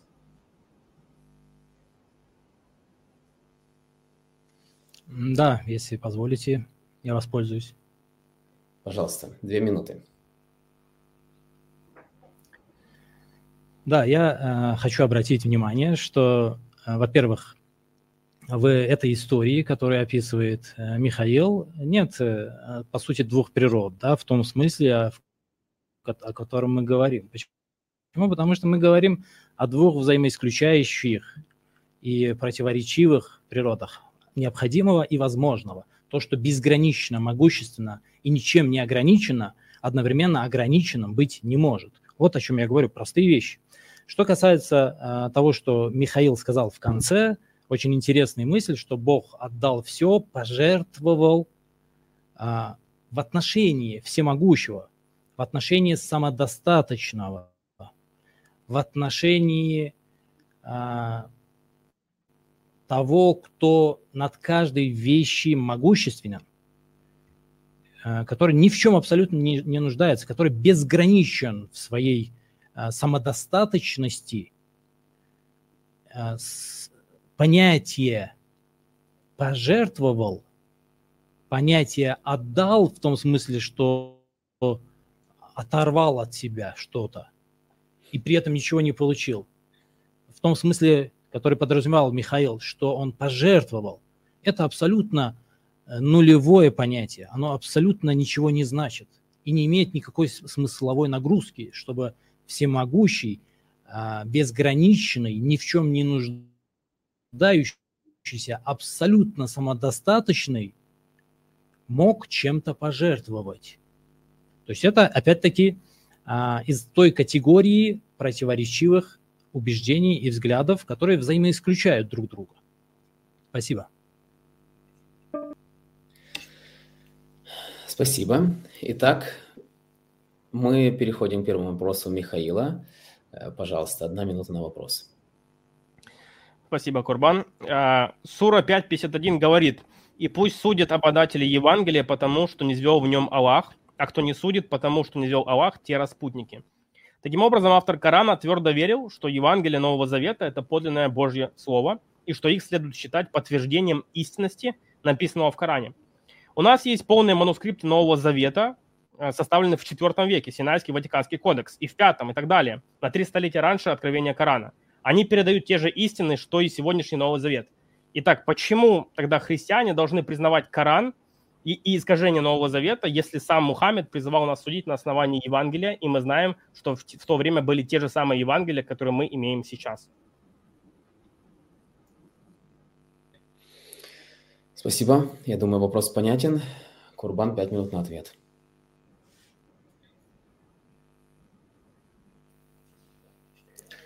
А, Итак, ну, вообще хочу подчеркнуть, с вашего позволения, в первую очередь хочу подчеркнуть, что а, данный вопрос никакого отношения к обсуждаемой теме не имеет. То есть от этого, почему а, в Коране это сказано, это никак не отвечает нам на вопрос о том, кем был Иисус. Это во-первых.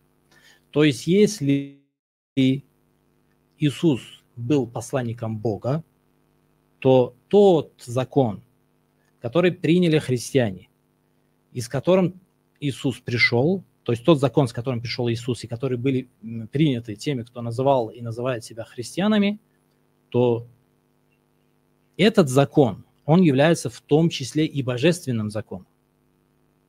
Божественным законом. Почему? Потому что э, даже, то есть это божественный закон не только, не только тогда, когда Иисус является Богом.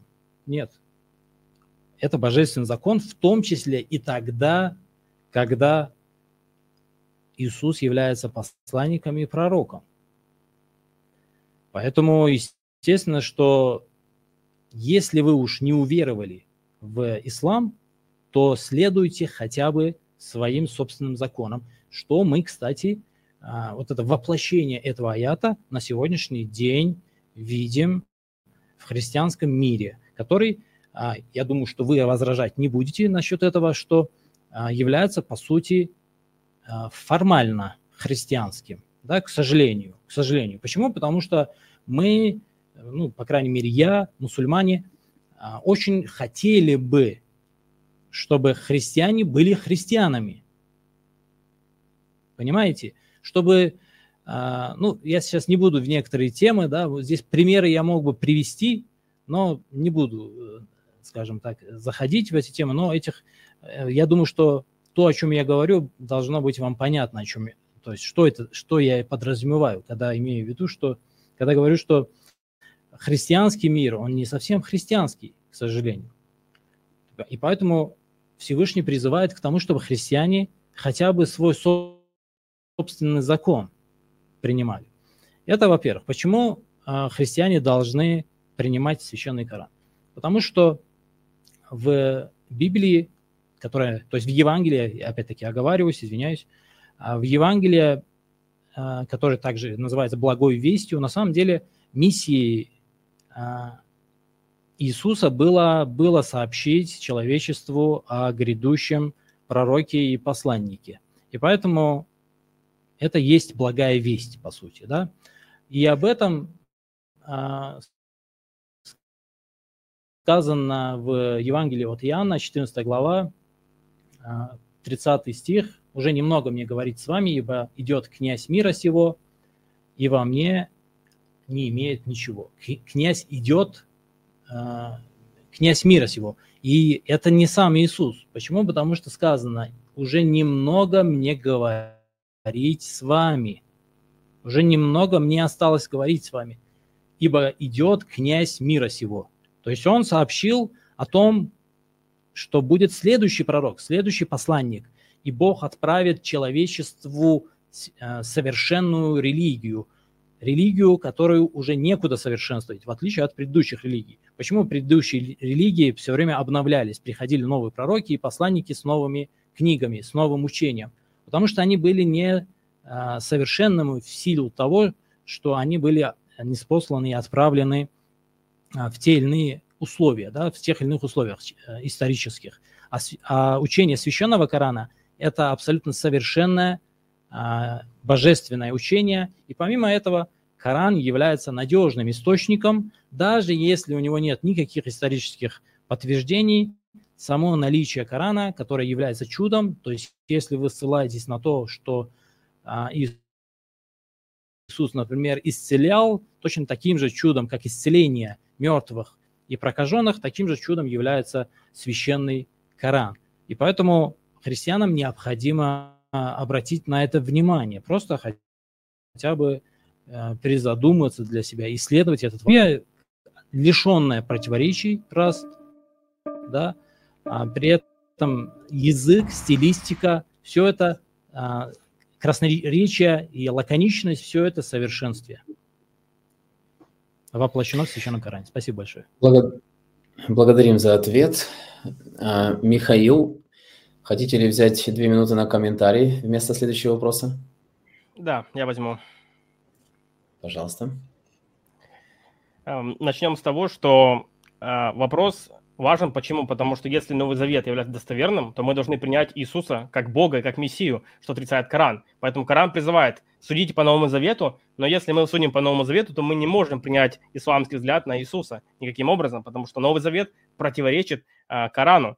Э, что касается э, далее, он, э, Курбан говорит, да, что почему христиане должны принимать Коран, потому что в Евангелиях было сообщено весть о будущем пророке. Однако это довольно примечательная гипотеза исламская, которую не принимает, а, пожалуй, ни один профессиональный библиист, а, который не был бы мусульманин. Я не знаю ни одного библииста, который бы подтверждал подобную идею. Почему? Даже текст, который он процитировал, там сказано, идет князь мира сего, и во мне не имеет ничего. И в контексте, разумеется, имеется в виду дьявол. То есть, если он не имеет ничего во мне, то каким же образом это может быть будущий посланник, которого одобрял э, Иисус? Это просто э, противоречит самому контексту. Более того, Иисус неоднократно говорил другое. В Луки, например, 22 главе, э, ранний текст о причастии. Это очень ранняя традиция, которая восходит к самым началам христианства. Он говорит, это есть тело мое, которое продается за вас.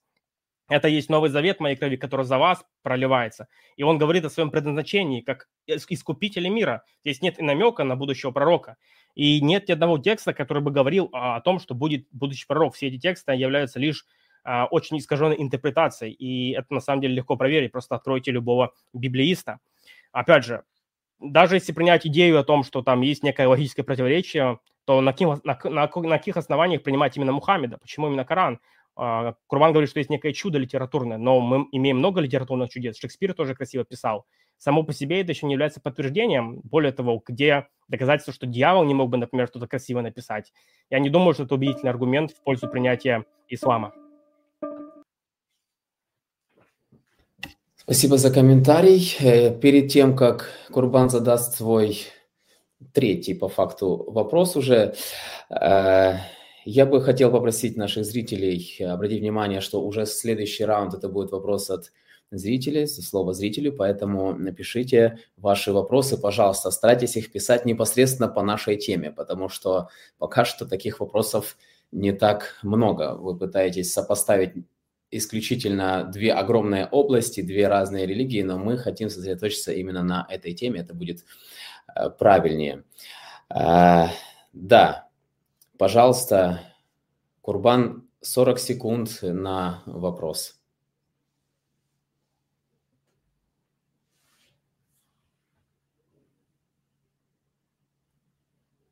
Микрофон, пожалуйста. Давайте заново да, да, запустим таймер. А, итак, э, Михаил, вы сказали, что когда а, мы, как вы сами точно сказали, что в Библии многие категории творений названы сыновьями. Но вы сказали, что а, Иисус тоже названный сыном, на самом деле является Богом, в отличие от на каком основании вы этот вывод сделали? Спасибо. Понятен ли вопрос, Михаил? То есть, э, да, да. Э, что в одном случае сын – это Бог, в другом случае, что сын – это творим. Угу. Спасибо. Три минуты на ответ. Угу. Да, как я сказал, мы имеем ранние э, источники, которые говорят о том, что Иисус имел уникальным самосознанием. Опять же, есть другие подтверждения, например, ученики стали считать Иисуса Богом. Это нуждается в объяснении. Для еврейских монотеистов, как для мусульман, да, монотеистов, это была очень радикальная идея поверить в то, что человек также является Богом. Это нуждается в объяснении. Появление учения Троицы, которое стало развиваться, уже мы видим в отцов церкви еще до Никейского собора, это тоже нуждается в объяснении. Все эти косвенные факты также э, создают единое целое. Но что касается самого титула, мы видим, что Иисус использует его в уникальном смысле. Именно поэтому евангелист Иоанн подчеркивает, что единородный Сын Бог, да, единородный Сын Бога, ибо так возлюбил Бог мир, что отдал Сына Своего единородного. Почему единородного? То есть имеется в виду одного рода. А, и мы видим в этой притче о виноградарях, а, Бог посылает разных пророков. В этой притче виноградарь да, посылает разных пророков. В конце он говорит, пошлю моего любезного сына. Сына. То есть это не просто некий Сын Божий, как и все другие пророки, но особого Сына.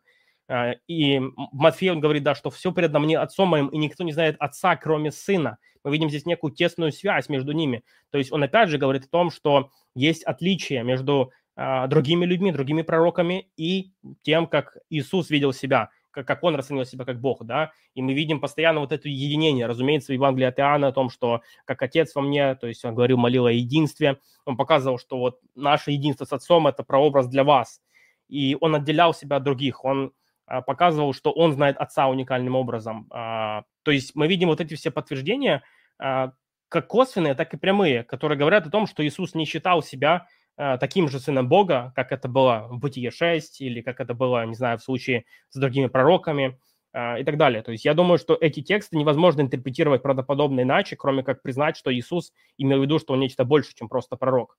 И поэтому Иоанн подчеркивает, что имеется в виду единородный Сын Божий, то есть он был единородный. И Фома в конце, когда говорит «Господь мой, Бог мой», он подчеркивает тот же факт.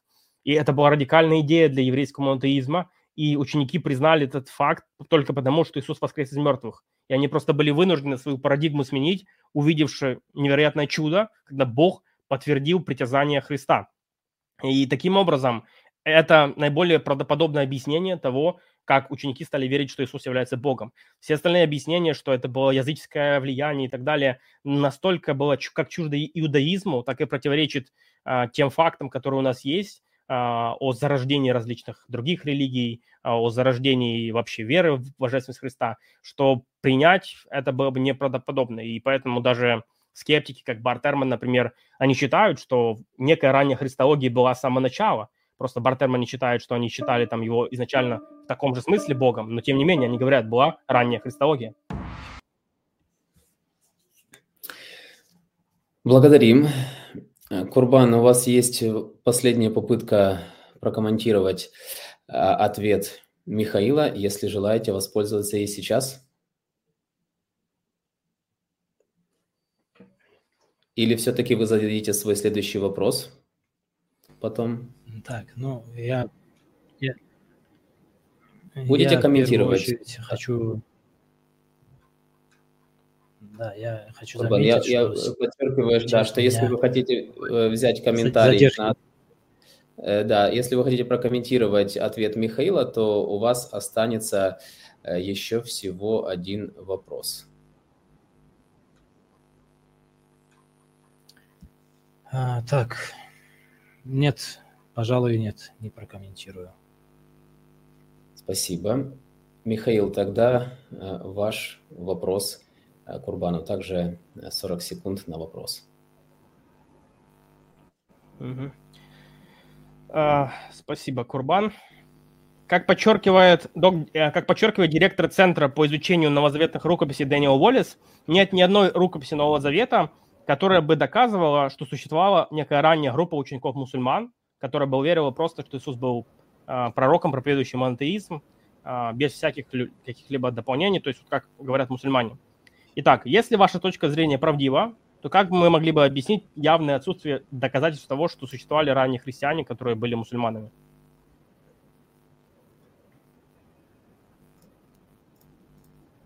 Спасибо. Понятен ли вопрос? А, прошу прощения, христианам, которые были мусульманами? А, имеется в виду, что вот первые ученики, которые следовали бы вот тому посланию Иисуса, единобожие, то есть ну, вот в таком роде.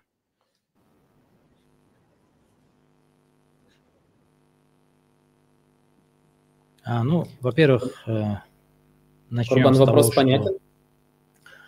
Э, не думаю, что это так. То есть э, не было таких людей. Они и, и, на, и на сегодняшний день имеются, то есть и на сегодняшний день существуют христиане божественную природу, то есть они не верят в то, что а, Иисус был Богом. А, но если предположить,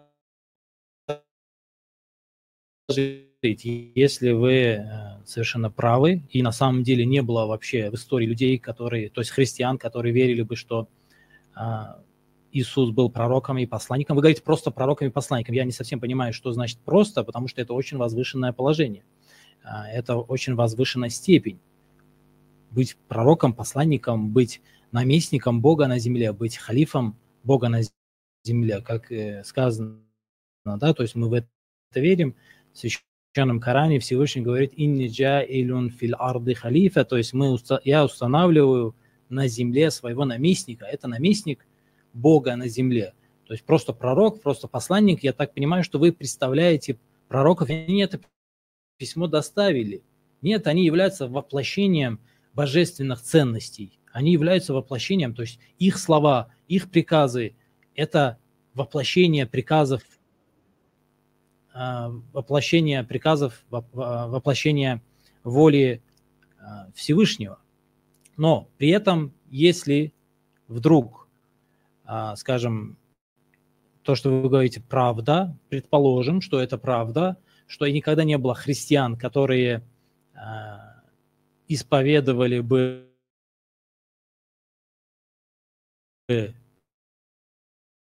что Иисус является пророком, моим аргументом, который я привел. Почему? Потому что нет никаких доводов, нет никаких аргументов тому, того, что люди не могли заблудиться.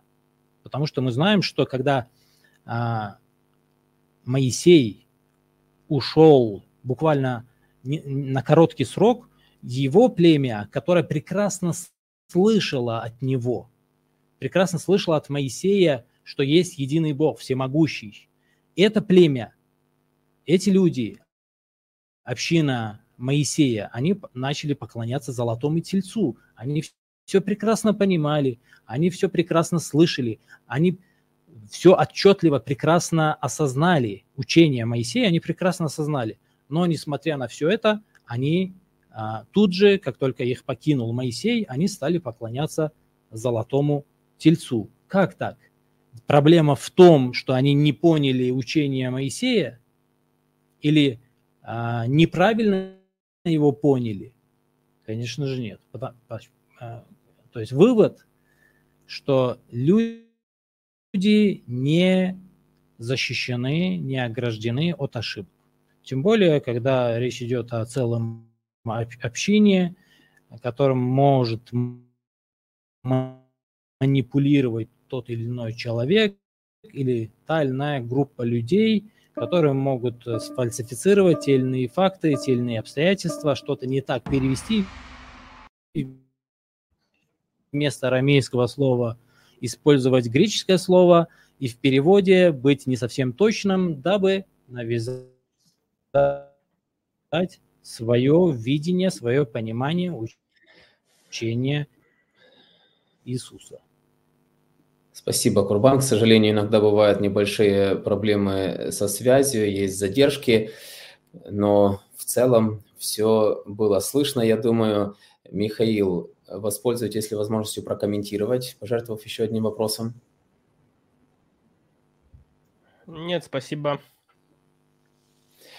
Э, благодарю. Тогда, э, Курбан, пожалуйста, ваш третий, а точнее четвертый вопрос э, Михаилу, с учетом того, что один вопрос вы пропустили.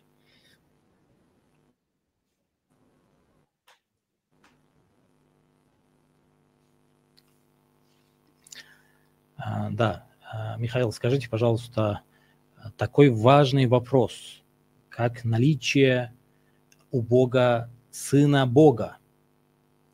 Сын Бог. Такой важный вопрос. Почему он не был провозглашен до христианства и почему в христианстве он не настолько отчетливо провозглашен, как мы знаем, а, то есть основной текст Иоанна.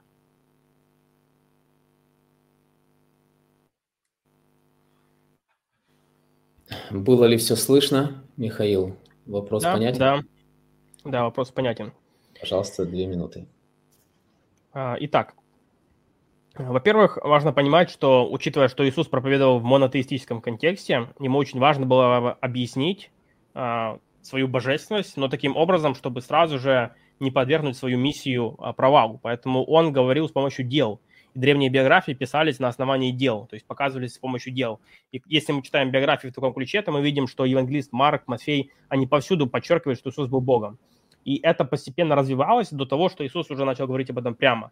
То есть он это сделал не сразу, но с целью для того, чтобы донести послание аккуратно, он это делал постепенно. А, и Новый Завет об этом говорит ясно. То есть откровение, как я говорил, я есть альфа и омега, да, послание Павла, а послание Петра, я эти тексты уже цитировал. Поэтому я считаю, что из Нового Завета этот вывод является очевидным. Что касается того, почему не было ранее, то откровение было прогрессивным. Мы видим, что, например, Моисеев закон, он также не является совершенным. То есть некоторые моменты, они были просто уступками культуры. Поэтому Моисеев закон в некоторых моментах мы сегодня не соблюдаем, да, то есть мы видим, что здесь есть э, разница. То же самое и с этим моментом. Бог, он постепенно открывался. Э, невозможно постичь Бога полностью, вообще никогда, но для того, чтобы даже частично постичь Бога, э, необходимо вот некоторое откровение. И Бог открывался постепенно, показывая свою миссию, раскрывая свои миссии. В Ветхом Завете уже есть намеки на троединство, а, когда мы видим, что а, Бог говорит с Авраамом один на небе, другой здесь стоит, и, он, и Авраам обращается к нему как к Богу. То есть мы видим здесь некоторое подобие воплощения. Но при всем при этом Бог открывался постепенно, и в Новом Завете мы видим полное явление – его откровение, которое является довольно очевидным для всех, кто открыт к тому, что Новый Завет может быть истиной. Поэтому, читая просто Новый Завет, я думаю, этот вывод нельзя избежать, потому что тексты являются однозначными. И только в попытке уйти из-за каких-то других причин люди начинают верить в нечто иное. Спасибо.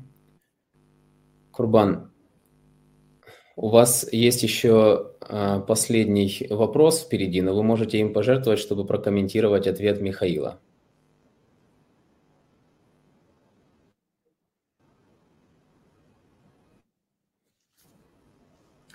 Я задам вопрос. Хорошо.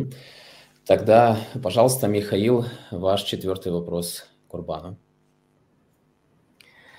Спасибо, Курбан. Такой вопрос. Иисус был безгрешным и морально совершенным. И, судя по всему, ислам с этим согласен. Я хотел бы узнать также ваше мнение. Мухаммед же не был безгрешным. По крайней мере, для немусульман многие действия Мухаммеда не расцениваются как добродетельные, по крайней мере, для нас. А, так на каком основании христиане должны расценивать Мухаммеда окончательным Божьим пророком, если его жизнь не отражает моральной завершенности, как отражает эта жизнь Христа? Спасибо.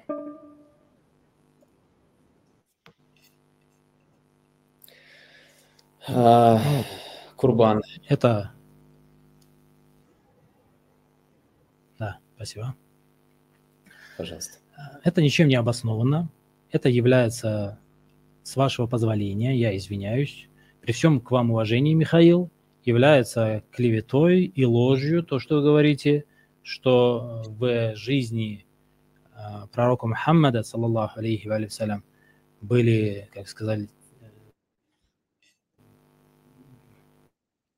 аморальное, да, и что-то такое использовали, точно сейчас не вспомню.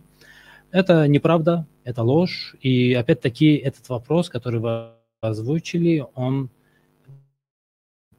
отношения к данной теме не имеет, и ответ на него, вот, предположим, на самом деле не является пророком. Это никак не влияет на то, является ли Иисус Богом или нет. Почему? Потому что даже если бы не было ислама, не было бы Корана, не было бы какого-либо, какого-либо другого божественного источника, то разум просто не способен принять а, те ваши а, заключающие в себе явные противоречия и взаимоисключающие понятия убеждения. То есть эти убеждения невозможно принимать, невозможно с ними согласиться, они абсурдны. Понимаете, о чем я говорю? То есть речь не о том, что я вот мусульманин, я поверил в Коран, и поэтому я отрицаю божественность а, Иисуса. Абсолютно дело не в этом. Дело в том, что вы исповедуете противоречивые убеждения, в которых заложено внутреннее противоречие. Они взаимоисключают. То есть вы закладываете в одно и то же вещь взаимоисключающие вещи и хотите, чтобы я это принял. Вы говорите, это квадрат, будучи квадратом, это еще и круг. То есть и круг, и квадрат одновременно. Это и белое, и не белое одновременно. Это необходимое и возможное одновременно. Это взаимоисключающие понятия, они никак не имеют отношения к спрашиваемому вами вопросу. Спасибо. Михаил, пожертвуйте последним вопросом, чтобы прокомментировать, или оставите свой вопрос? Оставляю вопрос. Отлично. Тогда, дорогие друзья, у нас есть по последнему вопросу. Подчеркиваю, что давайте соберемся мыслями, зададим его э, четко и лаконично. У нас будет на это 20 секунд, и на ответ всего лишь одна минута. Поэтому я надеюсь, что вы будете учитывать и сложность вопроса э, вашего. Друзья, дорогие наши зрители, пока что не так много вопросов от вас, конкретно по этой теме, поэтому э, вполне возможно, что ввиду таких обстоятельств мы пропустим э, этап а, слова зрителю и перейдем сразу к интриге, если за эти пару минут ничего не изменится. Э, пожалуйста, Курбан, ваш последний вопрос Михаилу.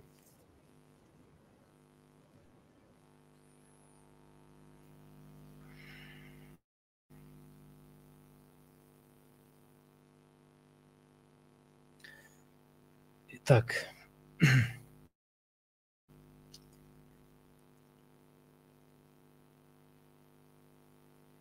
Я, к сожалению, забыл последний вопрос. Если позволите, я, если вспомню, потом этот вопрос задам. Я, честно говоря, забыл, вылетело из головы то, что я хотел спросить. Да, такое бывает, безусловно. Я думаю, что с этим проблем быть не если, должно, если, если вспомнить. Если не позволите, никаких, э, как бы, ничего страшного. Ну, лично я как модератор не против. Михаил, вы не против? Абсолютно нет. Тогда, пожалуйста, Михаил, задайте сейчас ваш последний вопрос. Угу. Итак, Курбан, мы знаем, например, что в Суре 19 сказано, что Иисус начал проповедовать, как только вышел из чрева Марии.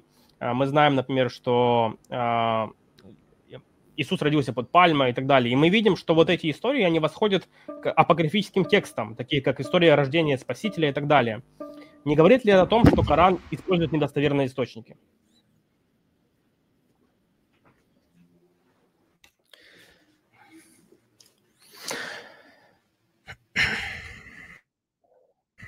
А, Курбан.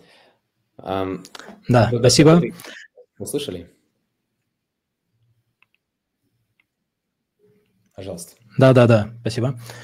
А, дело в том, что Коран не использует, не использует Евангелие как источник для себя. То есть, потому что мы знаем, что пророк Мухаммад, саллаллаху алейхи не обучался грамоте, он не умел читать, не умел писать, он не читал а, Евангелие, он не был с ним знаком, а, он не читал э, Тору, и у него не было уч- учителей, которые его могли бы обучить Торе или Евангелию. А источником Корана является откровение. А, и, естественно, у вас может возникнуть вопрос, как же так, что часть Корана совпадает с частью а, Библии. Ничего в этом страшного нет. Мы же не утверждаем, что сто процентов там ничего достоверного нет. Мы говорим, что достоверность под вопросом. Возможно, что-то достоверно, возможно, что-то недостоверно. Благодарим. Итак, Курбан, возможно, вы вспомнили ваш последний вопрос, есть возможность его задать. Нет, к сожалению, не вспомнил. Я могу пожертвовать, э, скажем, вопросом, ничего страшного в этом нет. Ничего, такое бывает, э, все нормально. А, что ж, дорогие друзья, дорогие зрители, спасибо вам за ваши э, комментарии, точнее за ваши вопросы, особенно за корректные и уважительные э, вопросы. Эм, на совесть тем, кто не очень уважительно себя ведет в чате, я думаю, что Бог все видит. Эм, друзья, но я хочу сказать, что все-таки непосредственно по теме нашей сегодняшней – Вопросы мы не набрали из нашего живого чата к обоим участникам. У нас есть лишь несколько вопросов очень серьезных эм, к Михаилу, немножечко больше к Курбану. Поэтому, с вашего позволения, все-таки мы перейдем сразу к этапу интриги. И здесь, так как мы действительно сегодня видим представителей двух разных религий, и с одной стороны, вроде бы как говорим на разных языках, но в то же самое время э, слышим друг друга и говорим с почтением и уважением. Но я не могу быть объективным здесь и задавать Михаилу вопросы от себя. Поэтому в данном случае я выбрал самые, два самых серьезных вопроса к Михаилу от наших зрителей э, – со стороны ислама, со своей стороны, э, со стороны христианства, два вопроса э, с позволения Курбана задам я. Поэтому мы начнем с вопросу Михаилу. Пожалуйста. Можно привести хоть одно библейское свидетельство двух природ в одном Иисусе Христе во время его воплощения на земле. Стоит ли спекулировать без Библии о Христологии о нашем Господе? Подтверждение этому мы видим в тех текстах, которые процитировал Курбан, и в тех текстах, которые процитировал я. То есть мы задаемся вопросом, как лучше всего объяснить библейские тексты. Мы видим, с одной стороны, что Иисус скорбел, что Иисус жаждал, что Иисус чего-то не знал, что Иисус был полностью человеком. И Писание подтверждает это, да, Павел, например, говорит, да, что един посредник, человек Иисус Христос. То есть мы видим отчетливо человеческую сторону, это есть человеческая природа Христа. С другой стороны, мы видим эти постоянные тексты. Вначале было Слово, и Слово было Бога, и Слово было Бог. Господь мой и Бог мой. Мы видим, что Иисус проявляет божественные качества, прощает грехи, называется Сыном Человеческим, Сыном Божьим в уникальном смысле. То есть мы видим, с другой стороны, божественную сторону. А это все происходит одновременно на земле. Таким образом, задаваясь вопросом, как это лучше всего объяснить, мы просто приходим к выводу, что вот и это есть главное объяснение, то, что Иисус имел две природы. То есть в этом нет никаких, в принципе, э, проблем. Э, разумеется, нет какого-то текста, который бы философски излагал там все вот христианские доктрины. Конечно же нет. Но Библия не ставит под собой целью быть каким-то систематическим учебником, философским, где излагалось бы все последовательно, там, один, два, три. Это уже вопрос для богословов, для размышлений богословов. И богословы, уже оперируя библейскими текстами, создают некую единую картину. То же самое с Евангелием. В одном тексте он говорит, что вот искупление, в другом тексте говорится о том, что вот добрые дела. Найдем ли мы один текст, который бы суммировал бы вся, прям все аспекты Евангелия? Конечно, нет. То есть здесь нужно просто читать текст целостно, суммируя все эти вещи, и приходить к какому-то выводу. Я думаю, что если читать все Евангелие, весь Новый Завет, то этот вывод очевиден. У Иисуса была божественная природа, с одной стороны, и была человеческая природа, с другой стороны, и так мы получаем доктрину двух природ Христа. Спасибо.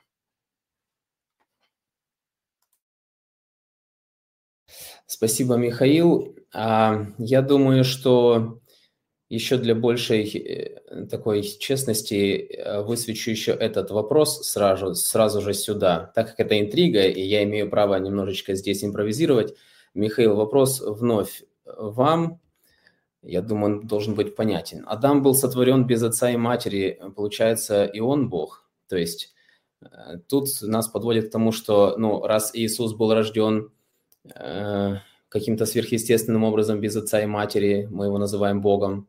Так что мы и Адама будем называть Богом, если э, он был рожден без отца и матери. Несложный вопрос, возможно, но кому-то он показался действительно интересным. Обратите внимание, что я вообще в своем выступлении не апеллировал к непорочному зачатию. Я привел четыре факта, и два из этих фактов заключаются в том, что Иисус называл себя Богом, и второй факт, что ученики Иисуса называли его Богом. То есть непорочное зачатие, разумеется, это факт, который дополняет особый уникальный статус Иисуса. Но я не апеллировал к тому, что потому что Иисус был рожден непорочным образом, поэтому он Бог. Разумеется, нет. Не в этом аргумент состоит. Непорочное зачатие – это лишь один из элементов – важный, который показывает уникальность Христа. Но при этом, разумеется, Адам был также уникально сотворен. Но отличие в том, что Адам является контингентным, то есть возможным, как говорит, да, курбан существом. Он был сотворен, его когда-то не существовало. И Иисус же является предвечным, то есть он существовал в вечности. Отец, Сын и Святой Дух существовали в вечности. И затем Иисус также принял э, второе лицо Троицы, э, принял человеческую природу, и таким образом он родился. Э, вот в чем отличие. Поэтому параллель с Адамом, параллель с Адамом ни в каком смысле не является параллелью по отношению к Иисусу, просто потому что Иисус является вечным, а, и об этом говорят вот эти факты, тексты, которые я цитировал, которые я показывал. Угу. Спасибо. Друзья, я еще раз хотел бы подчеркнуть. Видите ли, те вопросы, которые вы накинули, дорогие наши зрители, они показывают вашу определенную осведомленность в теме ислама или христианства, но они просто не касаются конкретно нашей сегодняшней поднятой темы. Поэтому, э, быть может, в будущем у нас будут другие эфиры, для которых эти вопросы будут подходящие. Поэтому а, сейчас, уважаемый Курбан, мой вопрос к вам, я думаю, он тоже будет несложным. Э, первый вопрос Михаила, который я высветил, он содержал в себе некое слово спекуляции. То есть будто христиане порой спекулируют некоторыми текстами или тем, что на самом деле там текстов нет, а они говорят, что есть подтверждающие божественность Христа там тексты. Так вот, вопрос э, тоже связан с этим словом. Одним из самых нашумевших приемов Давайте так, мы вспомним сейчас, что есть апологет ислама, очень известный, многими уважаемый, нами он тоже уважаемый, Закир Найк. А, так вот, один из самых нашумевших приемов, который использует Закир Найк, это заявление «Я стану христианином, если мне кто-то покажет в Библии, где Иисус сам говорит о себе «Я Бог поклоняйтесь мне. А, Курбан, согласны ли вы с тем, что данный вызов Закира Найка христианам – это также провокация и э, спекуляция? Ведь, например, нельзя отрицать того, что вы шейх Курбан лишь потому, что вы никогда дословно не произносили фразу «Я шейх Курбан Мирзаханов, меня родила мама». Есть множество других ярчайших доказательств этого, которые свидетельствуют о вашей сущности гораздо сильнее, чем если бы вы просто произнесли фразу, которую от вас – требует сомневающийся в вас. То есть я дополню сюда. А, мы в наших ответах говорим, что такого дословно текста, как просит Закир, его нет. Но есть много других текстов, которые безапелляционно подтверждают то, что Иисус сам себя считал Богом, и другие люди его считали Богом. А, этого разве недостаточно?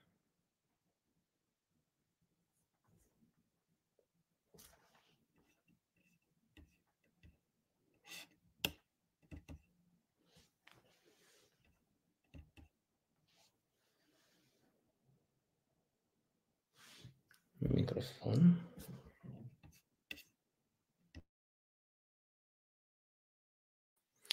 А, я так понимаю, это мне вопрос, да? Я просто у меня очень плохая сейчас связь, просто ужасная. Я, честно говоря, а, у меня такой дискомфорт, потому что я не понимаю, э, что происходит сейчас в данный момент. Все задерживается, прерывается и так далее. Я не знаю, как меня слышно, но я вас плохо слышу.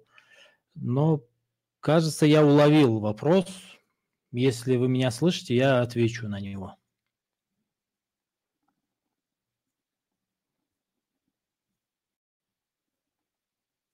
Да, мы вас слышим, Курбан.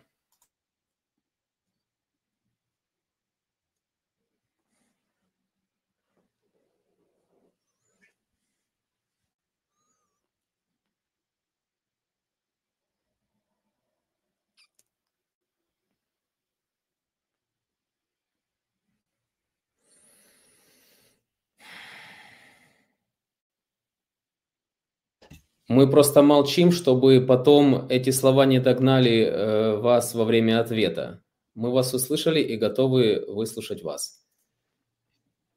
Олег, меня слышно? Да, вас слышно. Курбан, пожалуйста. Слышно, да? А, хорошо, извиняюсь за эту паузу. А, итак, а, а то, что говорит Закир Найк, это, конечно же, не является, на мой взгляд, не является опровержением э, христианской идеологии, христианского убеждения, да, а, не является хри- а, опровержением христианского убеждения, христианского взгляда, поскольку, поскольку э, христиане говорят, что он не Бог, он человек. Как сказал сегодня Михаил, что Иисус не является Богом, он является человеком. Почему он должен сказать, что я Бог, поклоняйтесь мне? Он человек, он, это его вторая природа, человеческая природа, сотворенная, не необходимая, а возможная. Но я говорю о том, что здесь есть противоречие. Вот это само утверждение христиан, в ней есть явное, отчетливое противоречие. Совершенно понятно для меня, почему, согласно христианским убеждениям, почему Иисус не говорит о том, что я Бог, поклоняйтесь мне. Но мне непонятно, как можно исповедовать настолько противоречивые а, и взаимоисключающие а, убеждения, что он не есть Бог, потому что он есть человек, но при этом он есть Бог. Это явное противоречие, на мой взгляд, на чем необходимо акцентировать внимание. Спасибо за ответ. Михаил, следующий вопрос к вам от наших зрителей – и звучит он таким образом. В Библии сказано, что Иисус действительно умер и находился в гробнице без сознания. Кто воскресил его из мертвых? Если бы он действительно был мертв, он не смог бы воскресить себя. На этот счет существуют разные, разумеется, объяснения, и христиане могут придерживаться разных идей. А, в моем понимании смерть это разделение души и тела.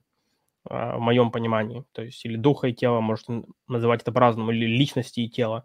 Поэтому таким образом, когда Иисус умирает на кресте по человеческой природе, он не прекращает существовать как личность. Он продолжает существовать как личность, и для него не было бы проблема. И в Иоанна он говорит, да, что я сам создам, воссоздам храм, имея в виду, что он сам себя воскресит э, наряду вместе с отцом.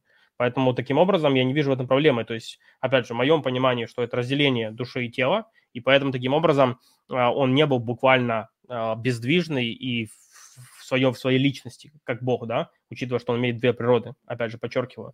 Но даже если мы примем, что он был без сознания, как личность, что представляется мне неправдоподобным, мы говорим об учении о Троице, то, что также есть Отец и Дух Святой, и эта Троица находится в единении, в общении друг с другом. Поэтому Отец также воскрешает Сына, и Отец воскресил Сына в подтверждении Его слов. Таким образом, нет таких проблем, поскольку мы говорим о Троице, о том, что в Боге есть три центра самосознания, три личности. И в таком ключе я бы ответил, я думаю, что здесь нет никакого противоречия, если мы поймем как учение Троицы, так и учение о двух природах Христа.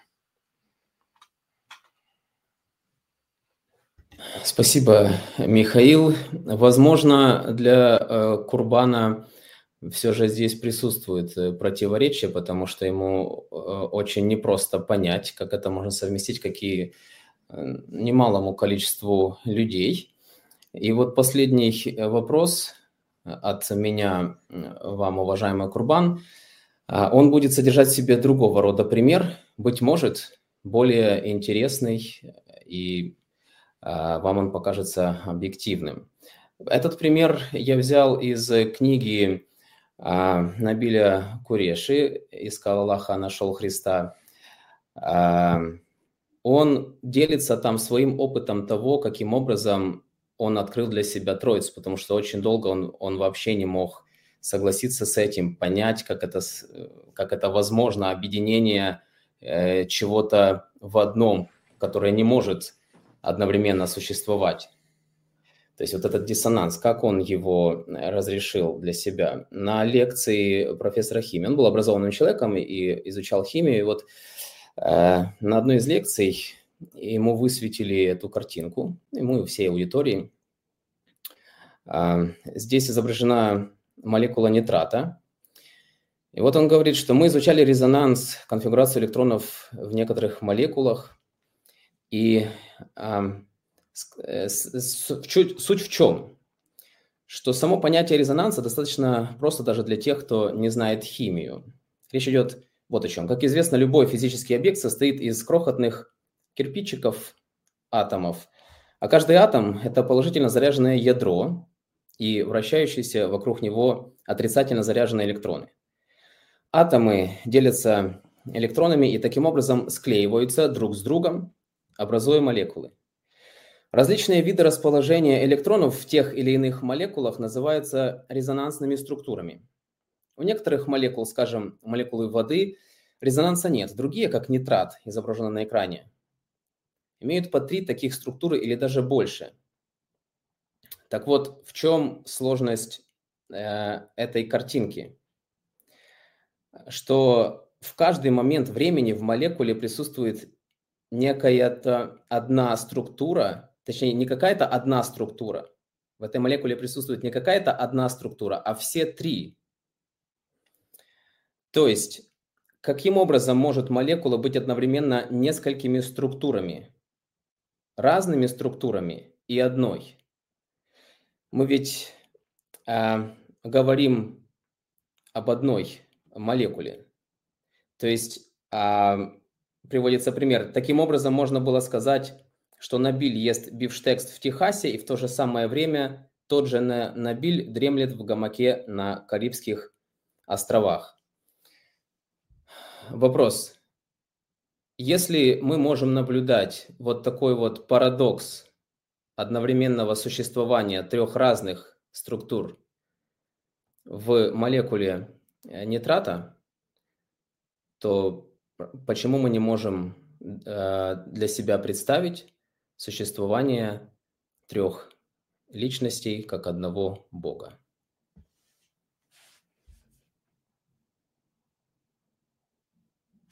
Микрофон, секундочку. Спасибо. Наука, как и любое другое знание, нуждается в подтверждении. Вы говорите, если мы наблюдаем, и здесь ключевое слово «если». Кто из нас здесь сидящих подобное наблюдал? Никто. Никто из нас с вами не наблюдал подобного. Я вам более даже того скажу. Большинство физиков, абсолютно большинство физиков не смогут сказать, что подобно наблюдали. То есть здесь, с одной стороны, не подтвержденный лично для меня факт. Да, точно так же, как и для вас неподтвержденный факт. То есть вы хотите сказать, что очевидный, очевидное правило разума необходимо нарушить, поверив чему-то слову. Это с одной стороны. С другой стороны, если даже он прав, если этот человек прав, правильно ли мы понимаем построение его мыслей? Потому что это наука, и здесь терминологии и, и как бы мысль не совсем может правильно и четко донестись до нас. И на самом деле, если мы покопаем поглубже, то мы обнаружим, что на самом деле там не одна молекула с тремя структурами, а немножко там э, по-другому чуть-чуть обстоят дела. А что касается с э, данным вопросом, а, здесь все совершенно отчетливо. Необходимое, возможное. Михаил говорит, что а, у Бога есть две природы. Природа человека, природа Бога. Природа Творца, природа творения. Это я вижу отчетливо. Мне не нужен никто, ни физик, никто, чтобы этот факт подтвердить, потому что я сам отчетливо, прекрасно понимаю, что здесь есть яснейшее, а, очевиднейшее противоречие. Точно так же, как есть очевиднейшее противоречие в том, что, будучи человеком и творением, эта же природа является Богом одновременно. То есть природа, человеческая природа Бога одновременно является и Богом. Это тоже очевиднейшее для меня противоречие, с которым, конечно же, я ни при каких обстоятельствах согласиться не смогу, даже если в Коране об этом было бы сказано, я бы отверг Коран. Спасибо за ваш ответ, э, Курбан. Безусловно, у меня есть огромное э, желание также прокомментировать его, но регламент этого не предусматривает, а, поэтому я воздержусь. Э, дорогие участники, спасибо вам за ваше время, спасибо вам за ваше э, участие. У вас есть сейчас возможность подвести итоги и э, в духе дружбы и любви высказать на протяжении двух минут ваше заключение. Пожалуйста, Курбан, вам слово. Спасибо большое. В первую очередь Олег, Михаил и, и вообще все телезрители, прошу прощения, все, кто смотрит, все зрители.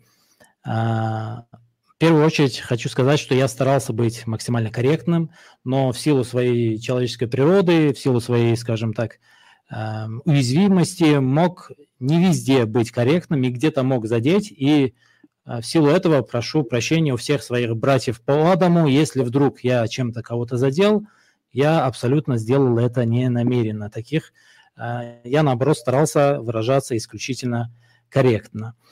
А, и с вашего позволения я скажу по поводу содержания данной дискуссии, что лично для меня, а, скажем, дискуссия была более чем очевидной. Если честно, да, я извиняюсь, конечно же, не, скажем, не в минус моему оппоненту, а, ничем не, умиля, не умаляю его достоинства, но мне, если честно, немножко скучновато стало э, в середине дискуссии, потому что а, вопрос на меня, для меня прояснился просто отчетливее некуда.